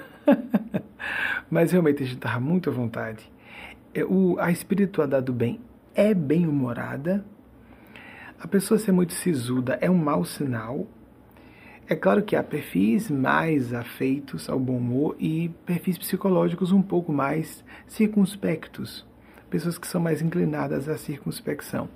Mas a completa ausência de humor é um dos sinais da psicologia do mal. Fiquemos atentos a isso. Na nossa cultura, a ideia de uma pessoa séria é que é uma pessoa honesta. Não, pessoa sisuda pode ser uma pessoa complexada, revoltada, que está com a intenção de ser pérfida com alguém ou já está sendo pérfida com alguém, não é? Amigas, amigos, lembra que eu estava inseguro sobre a citação dos ombros? Eu estou vendo muito que eu estou sobre, ombro, sobre ombros de gigantes, que eu fiquei inseguro sobre ser de Albert Einstein. A nossa equipe que está nos vigiando, que é ao vivo, né? Felizmente, veio nos ajudar a corrigir em tempo. A última, mais conhecida, é de Isaac Newton e não de Einstein. Eu havia feito referência a Einstein se dizer em ombros gigantes, fazendo referência a Newton. E aqui, como eu mesmo fui abrir, então não vou de memória, eu vou ler, porque o que eu abri aqui não vale, né, gente? Então tem que dizer, quando eu cito de memória, estou citando, de memória. Aqui não. Isaac Newton, que nasceu em 1643 e desencarnou em 1727. Eu já o citei de memória, mas como eu abri, não vale, gente. Não ia citar de memória tendo aberto aqui no, no intervalo. e eu tinha tido essa dúvida mesmo, porque aí sim, Einstein falou, tá aí a Pode colocar a Wagner no vídeo, 1879 a 1955, essa citação fiz certa das datas, pelo menos, da nascimento e morte. E sim, isso eu posso afirmar com mais segurança. Albert Einstein, ao fazer referência a Newton, disse que o que o Newton fez em sua época foi muito superior ao que ele estava fazendo eh, na, no início do século XX.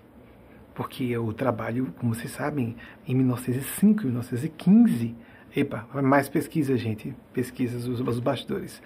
A teoria da, da, relatividade específica e geral, em 1905 e 1915, já esses grandes trabalhos dele já foram publicados no século XX, o século passado. Então, vamos abrir a pergunta de vocês, não é? O fenômeno mediúnico é apenas a ponta do iceberg dessa realidade espiritual que é grandiosa. Isso não é prova irrefutável, cabal, de coisa alguma. Isso é uma provocação para suas pesquisas, para seus estudos.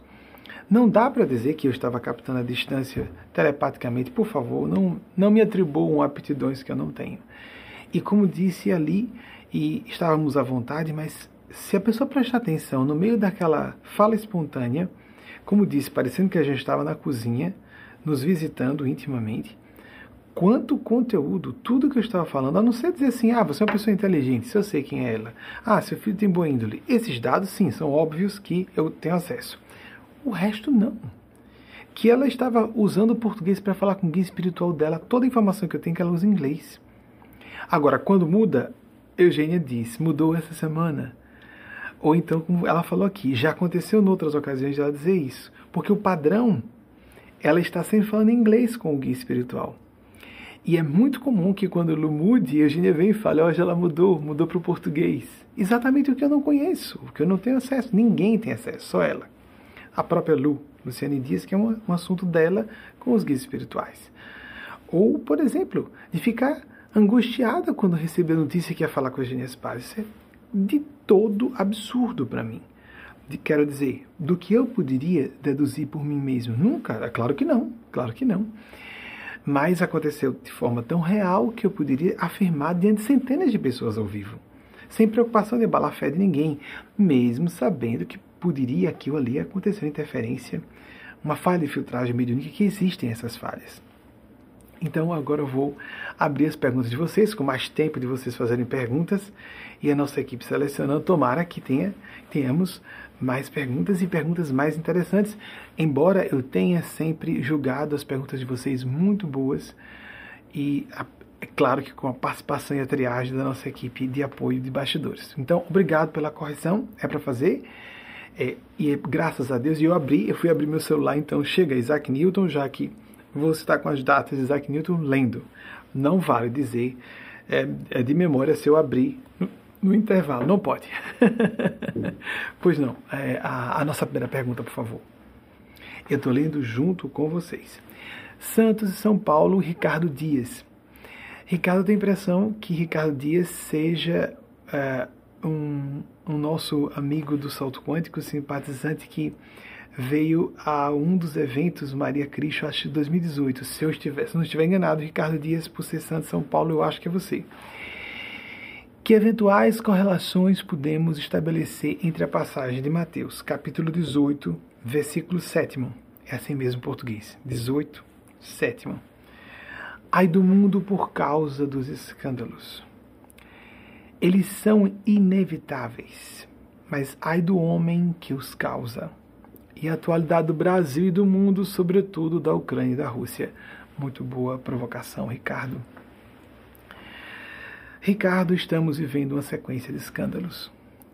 A mensagem que Eugênia Spazia trouxe da mãe crítica da humanidade é riquíssima nesse particular, porque vai nos mostrar que algo muito pior em três grandes âmbitos fenomenológicos: o aspecto pandêmico, o aspecto econômico-financeiro e o aspecto bélico, e que seria nuclear e de vastas proporções, tudo seria muito pior.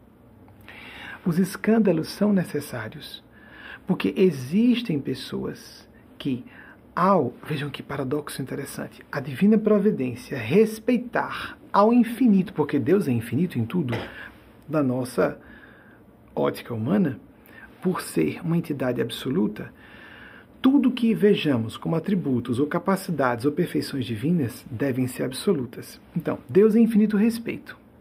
Concede-nos, outorga-nos de sempre o livre-arbítrio.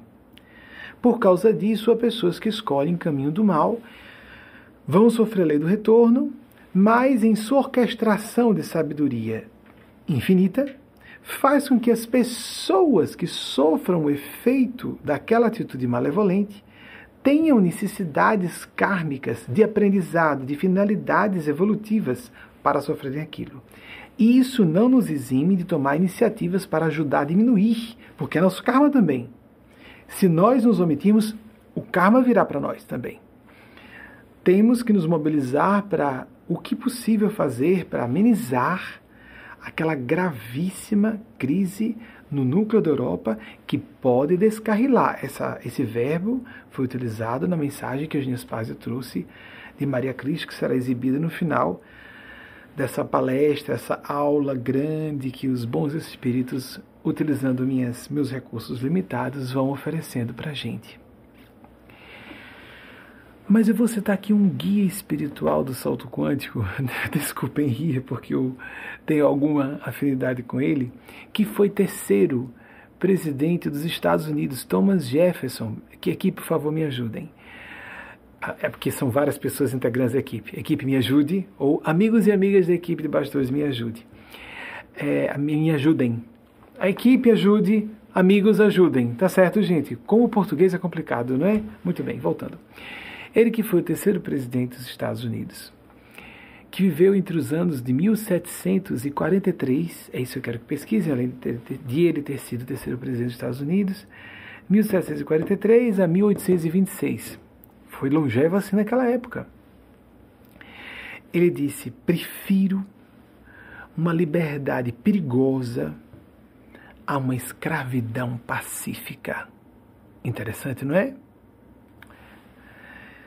Não é melhor que nós façamos a vida como ela é, com suas incertezas, sem usar o que disse Karl Marx, a religião como ópio do povo.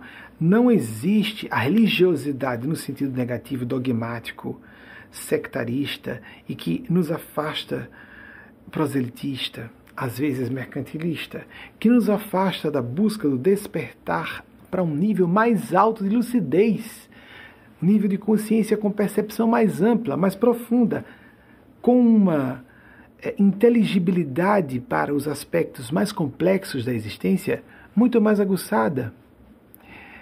Se nós não temos uma maior acuidade mental, estaremos utilizando muito mal a busca da genuína espiritualidade. A mediunidade é uma ferramenta para a espiritualidade, não é? não se pode confundir com espiritualidade. A inteligência é uma ferramenta para a espiritualidade, a memória também. Todas as experiências, as vicissitudes, as dores. E quando se fala de espiritualidade, incluem-se os elementos de moralidade do bem, não de moralidade com moralismo castrador. Vejam, por exemplo, vamos para cá. Siddhartha Gautama Buda, para citar o grande Buda, o histórico, é, equipe me ajude, 563 a.C. a 483 a.C. Vejam que fina flor de sabedoria.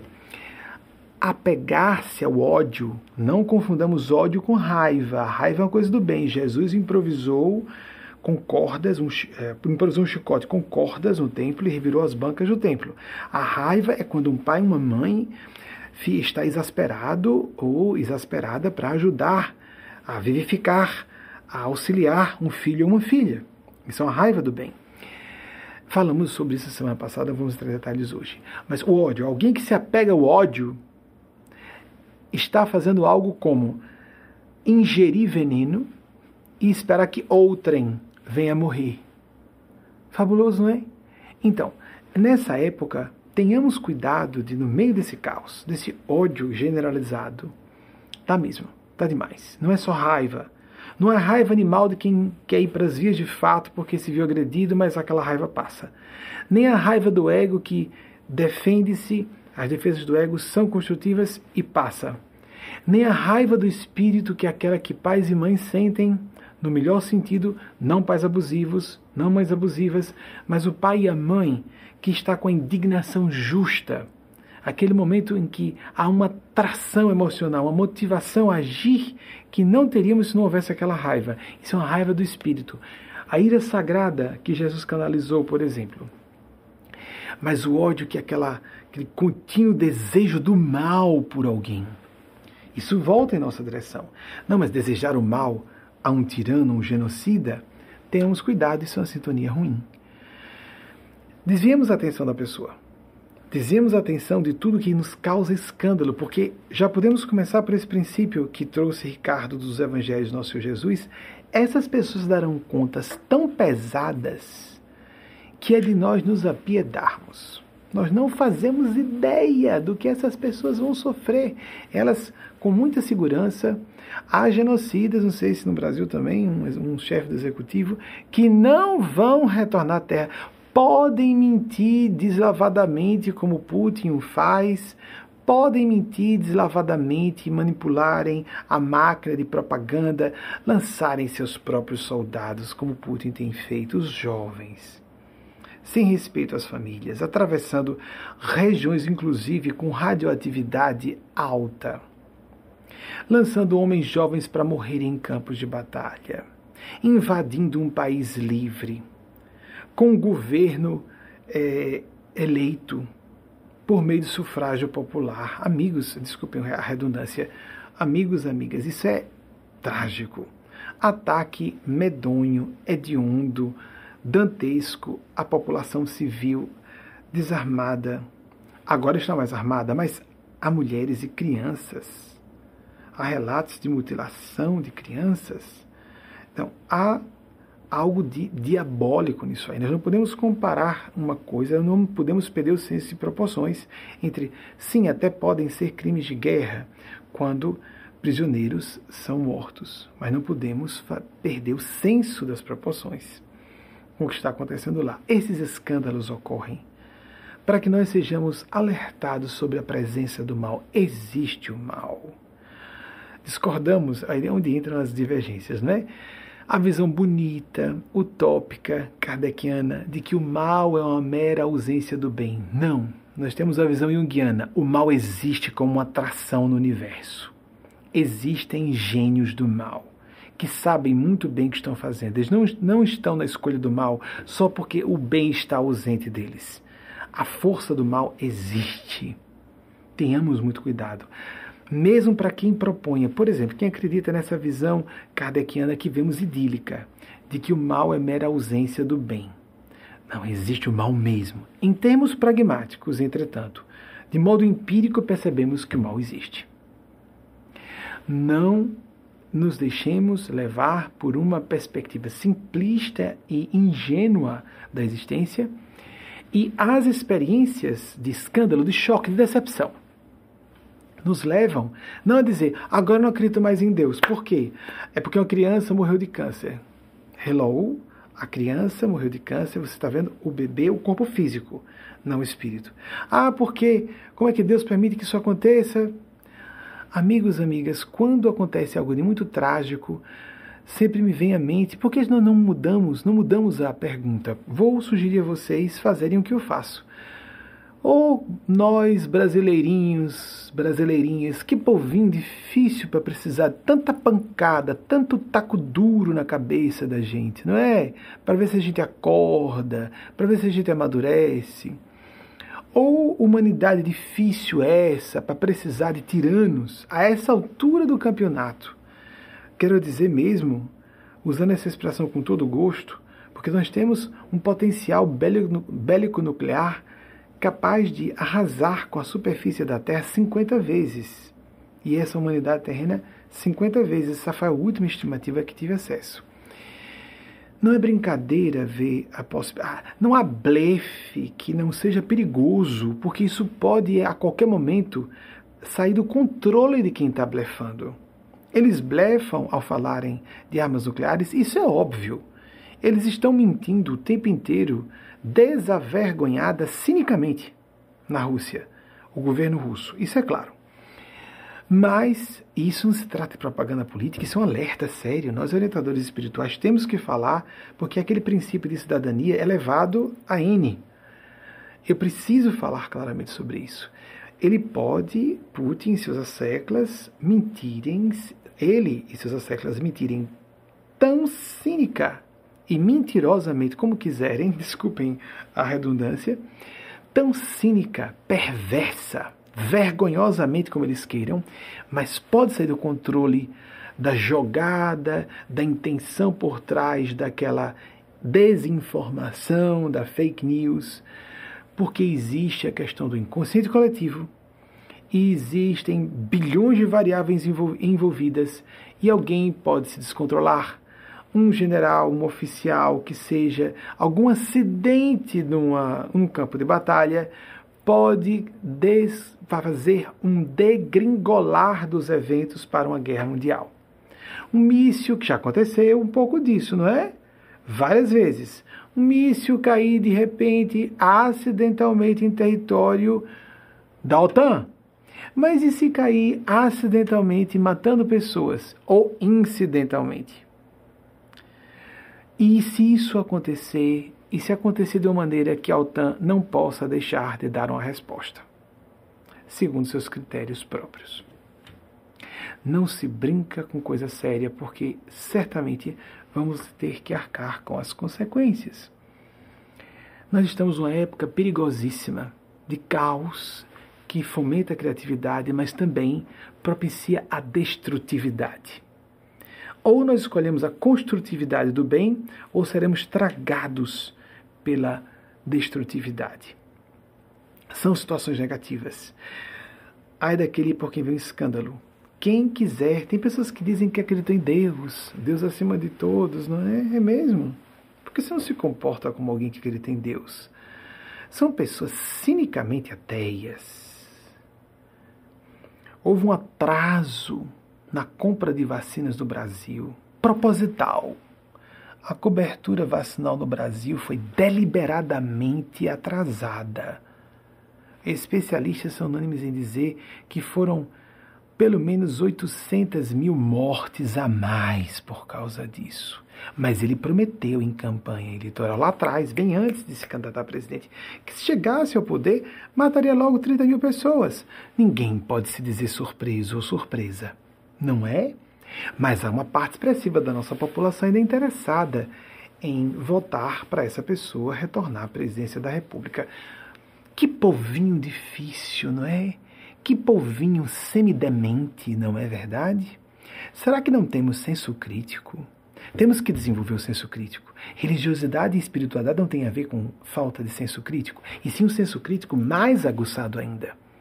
É nesse momento em que cientistas ou pessoas com bom perfil científico e ateus e ateias, houve um momento em que estávamos pronunciando que as opiniões de nossa organização movimento batiam com a opinião de ateus e ateias, coincidiam as nossas opiniões políticas.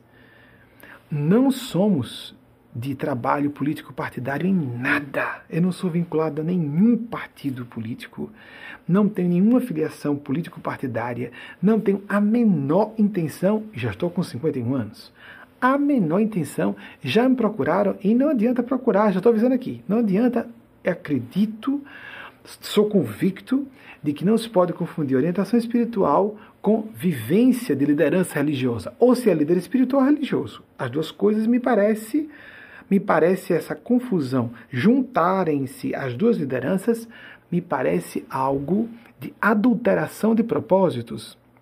Me parece, vou dizer, me parece moralmente duvidoso. Não podemos estabelecer uma teocracia de fundamentalismo cristão no Brasil. Isso não é cristianismo autêntico. Jesus se opôs ao poder constituído da época. Jesus trabalhou a espiritualidade genuína e não a busca do poder público através da religião, ele se opôs a isso, completamente.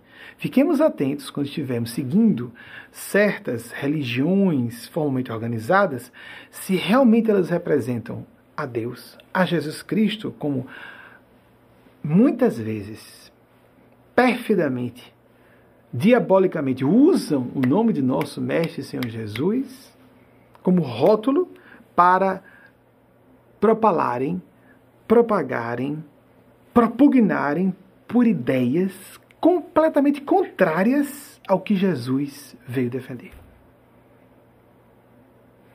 Abolição de toda forma, debelar toda forma de ataque a minorias.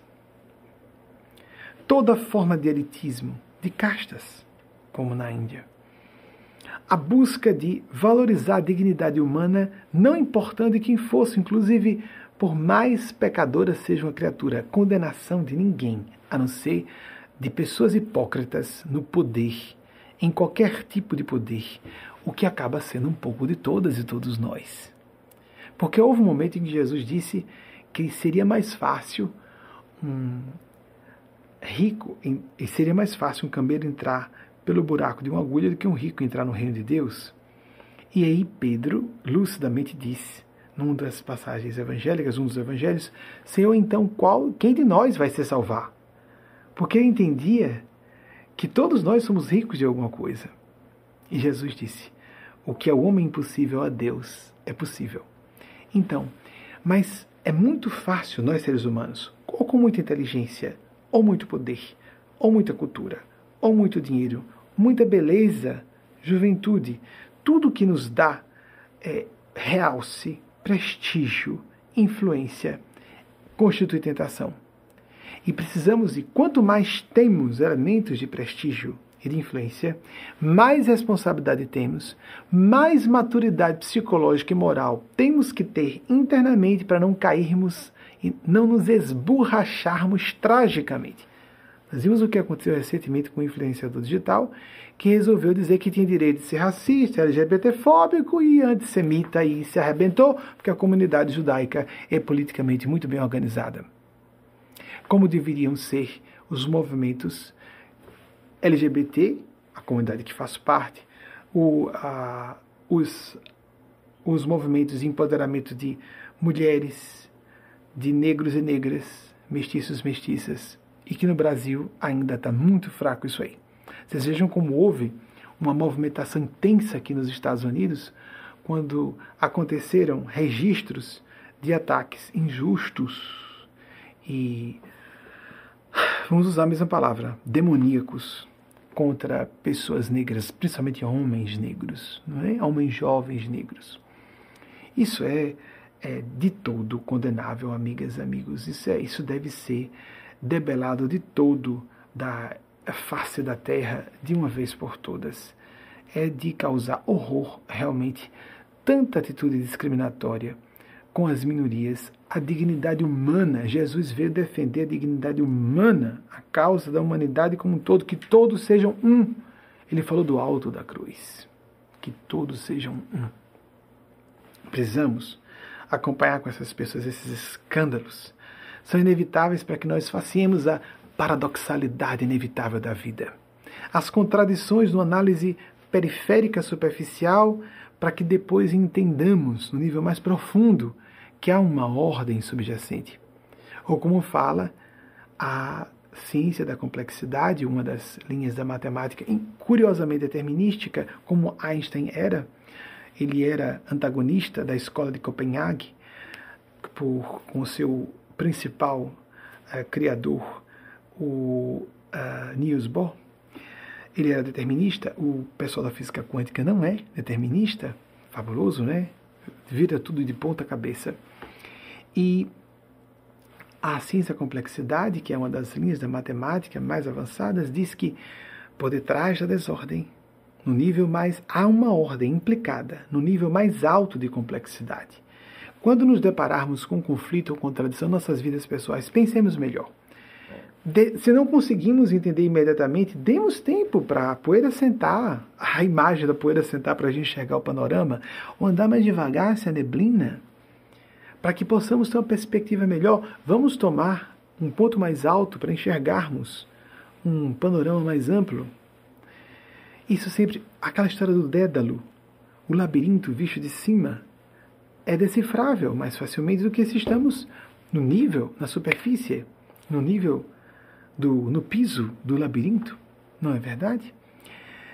Essas pequenas analogias podem e importantes e devem ser aplicadas ao nosso dia a dia para que nós saiamos desse torpor a que nos deixamos é, arrastar porque nos agrada, não é?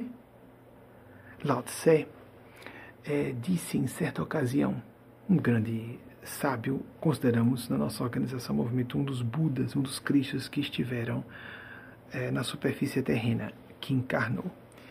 Lao Tse Há quem diga que ele nasceu em 571, eu não sei se isso é certo, mas é mais seguro que ele desencarnou em 531 a.C.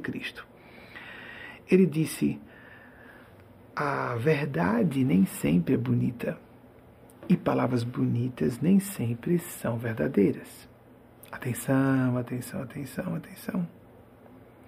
E apesar de tudo isso que a gente está dizendo, Vamos fazer um esforço em situações, porque a gente vai ouvindo tudo isso, nossa, é, é muita coisa complicada para a gente entender, né? Não, são situações complexas, não complicadas. Nós não devemos ser simplistas, simplórios, mas não deixar de ser profundos. Tanto que outro sábio chinês agora, é, Confúcio, que viveu entre 551 e 570, 551 e 479 a.C., disse: A vida é realmente simples. Somos nós que insistimos em fazê-la complicada. Então, ficar complicada a situação, a gente se embaralhar, não, confusão e complicação é um estado momentâneo. Lembremos o que eu disse há pouco, em nome dos nossos amigos e amigas espirituais. Devemos esperar por assentar, refletir. Eugênia fala muito esse mantra em prece sem pressa, para deixarmos que as situações se descortinem com mais clareza. Essa época de tiranos, de monstros que sobem ao poder, nos lembra o pensamento de outro grande, ilustre, ilustríssimo presidente norte-americano, 16º presidente dos Estados Unidos, Abraham Lincoln, 1809-1865. Ele disse: Nenhum homem é nobre o bastante para governar outro homem, ou nenhum ser humano, atualizando, temos que atualizar, não é? Nenhum ser humano, né, não condenando Abraham Lincoln, ele era homem do século XIX, estamos no século XXI. Nenhum, ele já estava muito à frente do seu tempo. Nenhum ser humano é digno ou nobre o bastante para governar outro ser humano sem o seu consentimento. Vamos abrir nossos olhos, o nosso coração para tudo isso. E como eu gerei alguma confusãozinha sobre a questão do humor, e um humor que parecia é, muito, como disse, na cozinha, dois amigos, né?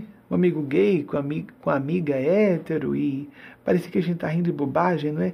Mas não é muito melhor rir de bobagem do que rir com a intenção de maltratar outra pessoa.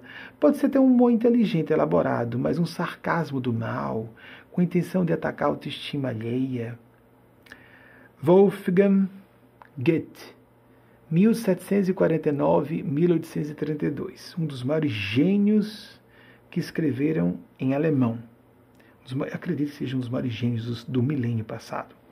Não sei se estou exagerando, mas creio que sim. Disse: não há nada mais revelador, ou diríamos, para uh, contextualizar a, a assertiva categórica de Goethe, uma das coisas mais reveladoras sobre o caráter de alguém é aquilo sobre que a pessoa ri. Eu conheci uma pessoa que só ria de maldade, quando alguém estava se prejudicando, sofrendo consequências. Não conseguia rir de humor de salão não conseguia rir de humor que envolvia um pouco de obscenidade ou sexualidade. Qual o problema? Qual o problema? A gente associa o humor de salão a humor que não tem sexo envolvido, para que crianças possam ouvir. Mas crianças e adolescentes podem ouvir um irmão, ou digamos, um tio, irmão de seu pai, zombar de seu pai. Isso é humor de salão. Fazer pouco caso, desprezar, alfinetar, atacar, a boa índole e o bom coração do pai desse, dessa criança ou adolescente que estão acompanhando. Isso é diabólico. Isso é proibido para menores de 80 anos. ou seja, proibido para todo mundo, que eu quero dizer. Para menores de 100 anos, pronto, para incluir todo mundo. Poucos aqui são centenários, né? Acredito que tenhamos, no mínimo, poucas, no máximo, poucas pessoas centenárias nos ouvindo por uma questão estatística. Então, é proibido para todo mundo. Nós devemos nos sublevar contra esse humor de mau gosto, que não é humor. Sejamos mais criativos. Não, mas em nome do humor se faz tudo. Tem a pessoa que tem uma expressão vernacular, não é? É a pessoa que perde um amigo, mas não perde a piada. Interessante. Porque o humor refinado tem que ser inteligente, tem a sátira política de alto nível, que condena os preconceitos. Vejam, já citei aqui Bruno Sartori, é uma beleza nessa área, né? De novo citando Bruno Sartori. Não tenho nenhuma ligação de amizade direta com ele. Ele nos respondeu gentilmente quando citamos num dia de aniversário dele. Depois é, fiquei sabendo de, de, última hora que era aniversário dele. É, a, a sátira é isso: utilizar o humor para fazer um trabalho de conscientização política, não é? Para fazer uma denúncia do perigo que as deepfakes, ou, ou a tecnologia para o deepfake, nos conduz nessa era de inteligência artificial cada vez mais avançada. Ele já está fazendo dois trabalhos importantes aí.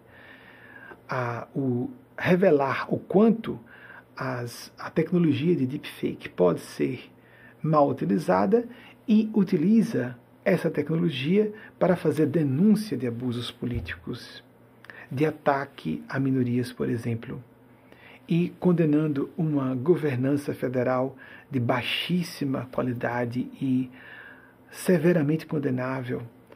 É um perigo que, está, que o Brasil sofre, porque o pessoal que está no poder está assustado de sair do poder, porque as consequências nos tribunais, nacionais ou internacionais, podem ser sérias, não é? Então temos que estar atentos e atentas sobre maneiras, sobre maneira autoridades que representam as mais importantes instituições do Brasil, para que os pilares democráticos, os pilares da nossa democracia, dos direitos civis, não venham a ser derruídos. Porque democracia é difícil de se estabelecer. Um sistema democrático sólido é difícil de se estabelecer, mas para ser destruído, segundo vários analistas e cientistas políticos, não é, não é nada difícil. Nós podemos sofrer isso e espero que nós não venhamos a sofrer um colapso da nossa democracia. Não acredito, estou otimista, não acredito em terceira via, já disse a vocês, embora não esteja querendo defender e inevitavelmente defendendo único presidenciável que pode chegar à presidência para salvar o Brasil do abismo. Lamentável ou felizmente, porque eu julgo que seja uma pessoa de bem, idealista. É, é um Luiz, é um Luiz, é um Luiz. eu vou pedir o nosso breve intervalo comercial. É um comercial, não é? Porque nós vamos chamar vocês para estar em nossas redes sociais. Bem, Então não é intervalo comercial, é um pouco de brincadeira também, gente. Vamos pedir o nosso intervalo. Tem uma mensagem de Eugênia Spásia em vídeo produzida por outra equipe. Não é a videomensagem que Eugênia Spásia recebeu de Maria Cristo. É uma outra videomensagem que começa esse intervalo.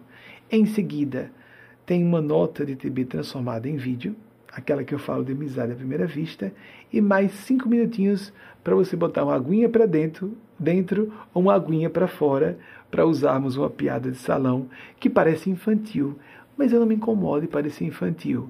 Eu só não quero sintonizar com o mal. Se alguém quiser sintonizar com o mal, acreditando ou não, as leis espirituais existem, a lei do retorno existe, quer a pessoa gargalhe disso, quer a pessoa diga isso não existe, eu não creio, como se fosse a criancinha que fecha os olhos, isso é pensamento pré-mágico.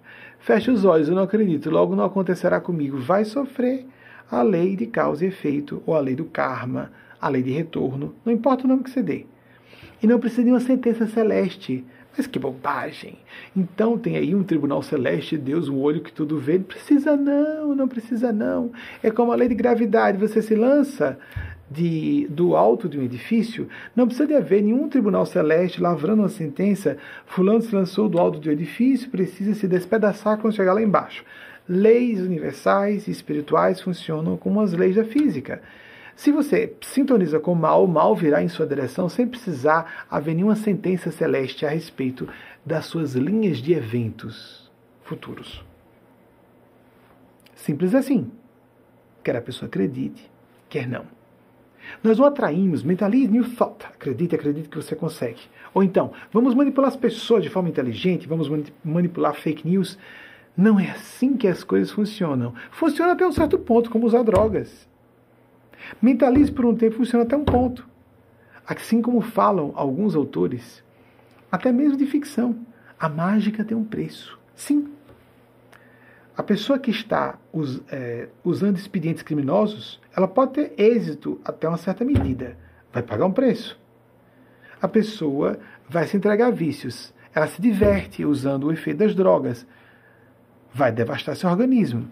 Ela usa a mentalização, o poder criativo da mente para gerar eventos materiais, para ter dinheiro, poder, até certo ponto. Se o New Thought funcionasse como dizem, então todas as pessoas seriam astros de cinema, todas as pessoas seriam mega é, bilionários.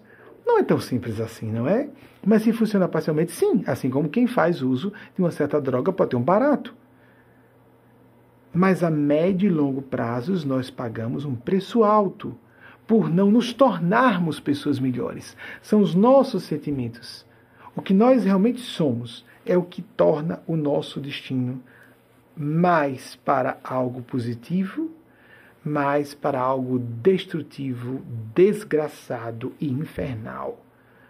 Não vamos viver o paraíso na terra, mas perder a paz de consciência e ser cobrado pelas forças da vida, pelo que nós deveríamos ter feito e não fizemos, ou pelas nossas ações ruins, prejudicando milhares ou milhões de pessoas não adianta dizer que não acredita. E alguém pode dizer, mas e como tem pessoas fazendo mal em larga escala e não está sofrendo agora? Não merecem. Quem recebe logo a resposta são pessoas jamais sintonizadas com o bem.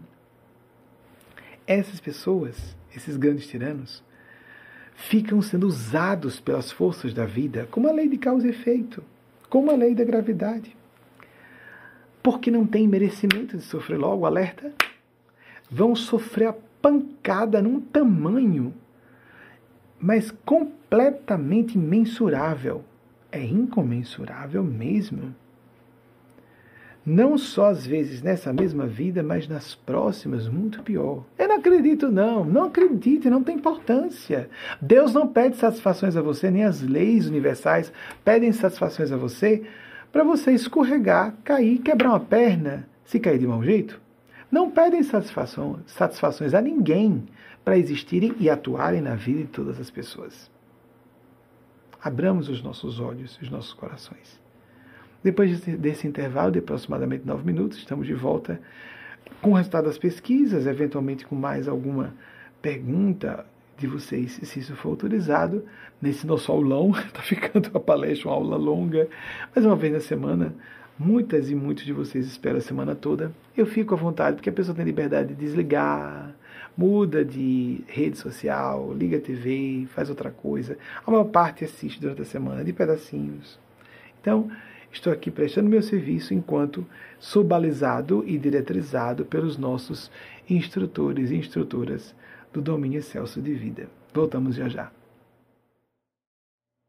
Aqui em La Grande, Nova York, 21 horas e 46 minutos, Brasília 22 e 46, Londres e Lisboa são onde estão a maior parte do nosso público e principalmente dos integrantes daquelas centenas de pessoas que assistem às nossas palestras fechadas. Vancouver, 18 e 46. Mudou um pouquinho, né? De 45 para 46, todo mundo aqui com essas divisões oficiais de fusos horários. Agora as pesquisas. Thomas Jefferson, 1743, 1826, datas checadas, terceiro presidente dos Estados Unidos de fato. Próxima, por favor. Siddhartha Gautama Buda, de 563 a 483 a.C., datas também é checadas. Interessante é que ele é, nasceu e na, na região que atualmente é Nepal, e é a cidade onde mais há seguidores da nossa página Facebook em inglês é Kathmandu. Onde há mais seguidores da nossa organização é na, na capital do, da região territorial do Estado Nacional, que hoje é a, o local onde haveria nascido, segundo registros históricos que temos, os acessíveis, o Siddhartha Gautama Buda. Nos dá muita honra isso. Próximo, por favor.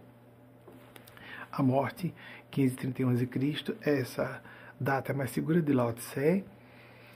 Tem mais alguma pesquisa? Confúcio, 1551 a 479 a.C., também estão apropriadas as, as checagens, né? Abraham Lincoln, 1809 a 1865, citamos última, nas últimas semanas algumas vezes, não é? Próximo, por favor, tem Johann Wolfgang von Goethe. Eu disse apenas Wolfgang Goethe, 1749, 1832, um homem genial, na minha opinião, um dos maiores gênios do milênio passado. Tem alguém, teoria da relatividade específica, publicada em 1905, e teoria da relatividade geral, 1915, as datas é, estão apropriadas. Antes de encerrar, é, por conta dessa fala toda provocada pela pergunta de Ricardo Dias, eu me recordei no intervalo de uma citação é, soprada pelos bons espíritos à memória. Eles ativam a nossa memória, as nossas aptidões cognitivas, não só falam, mas utilizam recursos nossos. Platão, a equipe pode pesquisar rapidinho, acho que deve ser fácil, porque há não muito tempo eu citei Platão, não é? Alguns meses no máximo é possível que tenha já o slide pronto. Platão que veio entre um dos pais da nossa nosso pensar ocidental, atual, é, daqueles quatro pilares, não é? O greco-romano, o judaico-cristão. A parte grega, Platão, um dos grandes pais do pensar ocidental, que foi discípulo direto de Eugênio Aspásia, Aspásia de Mileto.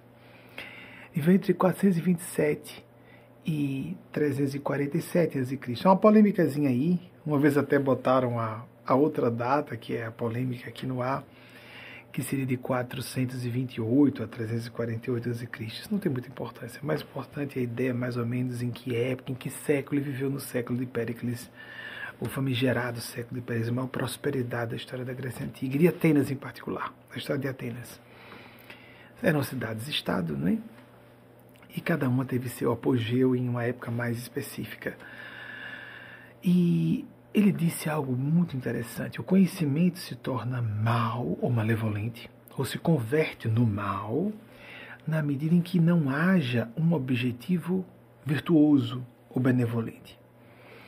Em todos os nossos propósitos de vida e diante dessas crises e surpresas que nos deixam angustiados, angustiadas, transformemos é, qualquer projeto de vida, o conhecimento que tenhamos, a informação que captemos da imprensa, informação não é conhecimento. Nós confundimos tudo, né? Dado, conhecimento, cultura, a capacidade de entrelaçar disciplinas, de intuir propósitos, significados. E nós vemos a ciência às vezes criar super especialistas, cada vez as pessoas ficam mais especialistas se desconectando da raiz do seu conhecimento, mesmo da sua própria disciplina científica. E às vezes devem um especialista se meter a falar sobre um assunto que não tem nada a ver com sua especialidade. É por isso que temos muitos ateus, muitos ateus e ateias que não estudam nenhuma, não são é, integrantes de nenhuma escola científica ou cultural acadêmica que estudem os fenômenos paranormais, espirituais, místicos, nada. Nós temos uma espécie de esquizoidia nessa, nesse âmbito das academias que faz com que muita gente, apesar de bem intencionada e decente, se equivocar em suas conclusões. Refletamos um pouco mais sobre tudo isso e vejamos como estamos carentes, como em nenhuma época, em crises graves, coletivas, essa carência se torna maior. Nós precisamos de espiritualidade, mas não espiritualidade tapa-buraco, uma, uma religiosidade dogmática, supersticiosa, sectarista, com pilares falsos, sobre, em vez de um alicerce sólido, areia movediça. Precisamos de um alicerce sólido. A espiritualidade autêntica tem a ver com o que há de mais avançado para a inteligência humana, no nível humano mesmo, de cognição. O incognoscível mesmo, que está além da condição humana de percepção, não vamos alcançar. Mas cada passo que demos, como numa espécie de escalada de uma montanha, quanto mais alto nos colocamos, mais enxergamos um mais amplo panorama. Já usamos essa analogia no início dessa palestra. Já temos o slide de Platão, porque eu acredito que não seja difícil, já citei nos últimos meses ou não não apareceu, significa que não temos o lado de Platão. Temos 427 a 347 a.C., é, que foi aluno de Sócrates. Na verdade, ele não foi discípulo diretamente de Aspásia de Mileto. Foi o mestre dele, Sócrates, que foi discípulo de Aspásia de Mileto. Aspásia de Mileto foi mestre de Sócrates, que foi mestre de Platão, que foi mestre, foi mestre de Platão, que foi mestre de Aristóteles e Aristóteles, por fim, foi mestre de Alexandre o Magno, Alexandre o Grande, que disseminou as doze Alexandrias, que só uma subsistiu, as Alexandrias e disseminou o pensamento grego é, por, pelo mundo conhecido na época. Chegou até a Índia. É um, foi um homem extraordinário que veio a óbito com 32 anos. É bem interessante o episódio que aconteceu, se não me engano, no ano 333 antes de Cristo. Havia uma lenda de que o homem que desatasse o nó que existia na cidade Górdio, daí o nó Górdio, é, na cidade Górdio, dominaria o mundo. E Alexandre fez questão de ir lá. Era uma época de, em que havia uma mistura do o, mi, o mitológico no sentido saudável com o mitológico no sentido negativo, de misticismo popular e a crença em lendas, etc. Algumas que eram realmente folclore popular sem base sólida. Estávamos no quarto século antes de Cristo. Então, ele foi pessoalmente porque ele tinha que vencer aquele desafio. Então o Nogord estava lá, ele sacou de sua espada e cortou. Ninguém havia dito como é que deveria ser desatado o nó. Ele simplesmente decepou a corda com o nó o nó na cidade de Górdio. Não, não precisa ver para não termos que esperar e atrasar o termo da palestra por causa disso, mas pelo que eu me recorde, foi no ano 333 a.C. que ele fez isso. Decepou a corda do, da cidade de Górdio, o famoso nó Górdio, o nó da cidade de Górdio, que rezava a lenda, o homem que desatasse aquele nó, que seria impossível de ser desatado, dominaria o mundo, ou quase impossível. É um pouquinho a a Excalibur do rei Arthur, né, que é obviamente aí lendária. Mas esse episódio com Alexandre o Grande, sim, aconteceu porque esses grandes homens tinham uma vida muito historiada né, e registrada. E por isso é possível, muito plausível, se de fato não aconteceu, é muito plausível ter acontecido. E tem a ver com o perfil de Alexandre o Grande. Ele não pedia licenças para nada, ele fazia. não é? de modo tirânico. Mas o fato é que ele espalhou o pensamento helênico, o pensamento grego, por toda a Europa mediterrânea, a, o norte da Europa, perdão, norte da África, a Ásia meridional mesmo, não só Oriente Médio, mas a Ásia meridional chegando à Índia.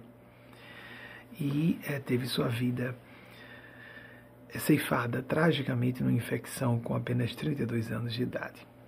Não precisamos pesquisar isso também. Não. Quem quiser pesquisa em casa, dá certo, é fácil abrir o celular e rapidamente ver. Se quiser chegar a essas minúcias de datas, etc., e números. Eu gosto desses números porque dão uma ideia aproximada do extraordinário desses homens e de quando esses eventos aconteceram, o que nos dá um contexto de época, de Zeitgeist, como nós vemos agora, o que Eugênia falou, Eugênia Spaz é o espírito guia da nossa instituição, de que essas décadas primeiras do milênio são a, constituem uma época de caos. Lembra o que Ricardo Dias, Ricardo Dias perguntou? Os escândalos, caos, que nos abrem dois caminhos: a destruição, a devastação ou a criatividade. Invoco em nome da espiritualidade maior a bênção da divina providência, a misericórdia, principalmente a misericórdia divina, que nos conceda a oportunidade de pagar o mal que temos que sofrer, quanto possível, com o bem que façamos a outras pessoas. O aprendizado que faríamos com o mal que tenhamos que sofrer, que pudesse ser convertido em bem que façamos, em melhor qualidade, em maior quantidade, em maior extensão, a nossos irmãos e irmãs em humanidade. É o propósito fraterno, é a solidariedade, é, é a sinceridade em ser responsáveis na atitude em todos os ambientes de nossas vidas que vai nos salvar realmente. A espiritualidade apenas vai nos ajudar. Deposito um beijo fraterno no coração de cada uma e cada um de vocês e digo assim seja para essa invocação das bênçãos de Deus para todas e todos nós. Não importa se você seja adepto dessa ou daquela religião ou não seja adepta ou adepto de nenhuma religião ou filosofia, ou como nós sejamos, seja você, como nós, desligados de religiões formalmente organizadas, mas buscando o pensar correto, o sentir com fraternidade, para que possamos ser responsáveis da forma mais efetiva, eh, mais duradoura e mais resolutiva de problemas, mais salvadora de vidas e mais planificadora de nossas próprias existências, não salvadora de vida de outras pessoas, as nossas próprias vidas. Assim seja, assim seja, assim seja. Agora vocês vão assistir a videomensagem produzida por nossa equipe com a magnífica e confortadora epístola de Maria Cristo, porque já está na sequência né, de notícias ruins que parecem só piorar. Algumas vão melhorando, como a questão da pandemia, que vai, graças a Deus, perdendo sua força. Vai, a, a pandemia está arrefecendo, de fato, mas esperamos que ela não sofra uma recalcitração, né? não, não haja uma, um recrudescimento, melhor dizendo, um recrudescimento com uma variante letal, mas a probabilidade, segundo especialistas, é que as variantes fiquem cada vez mais contagiosas e menos letais, porque induzam menos quadros graves. Mas Xangai está isolada, não é? Com hospitais de campanha, etc. Só Xangai, que tem de 25 a 26 milhões de habitantes uma grande cidade chinesa, não é? Então vamos assistir essa videomensagem curta, impactante e muito instiladora de esperança numa época de tanta confusão, consternação e desesperação. Não nos deixemos entregar à desesperação jamais. A esperança sempre, com ação racional, responsável, objetiva, pragmática, quanto também esteja em nosso alcance. Um beijo no coração de todas e todos, um beijo fraterno. Até o próximo domingo, se a Divina Providência assim nos autorizar. Assim seja.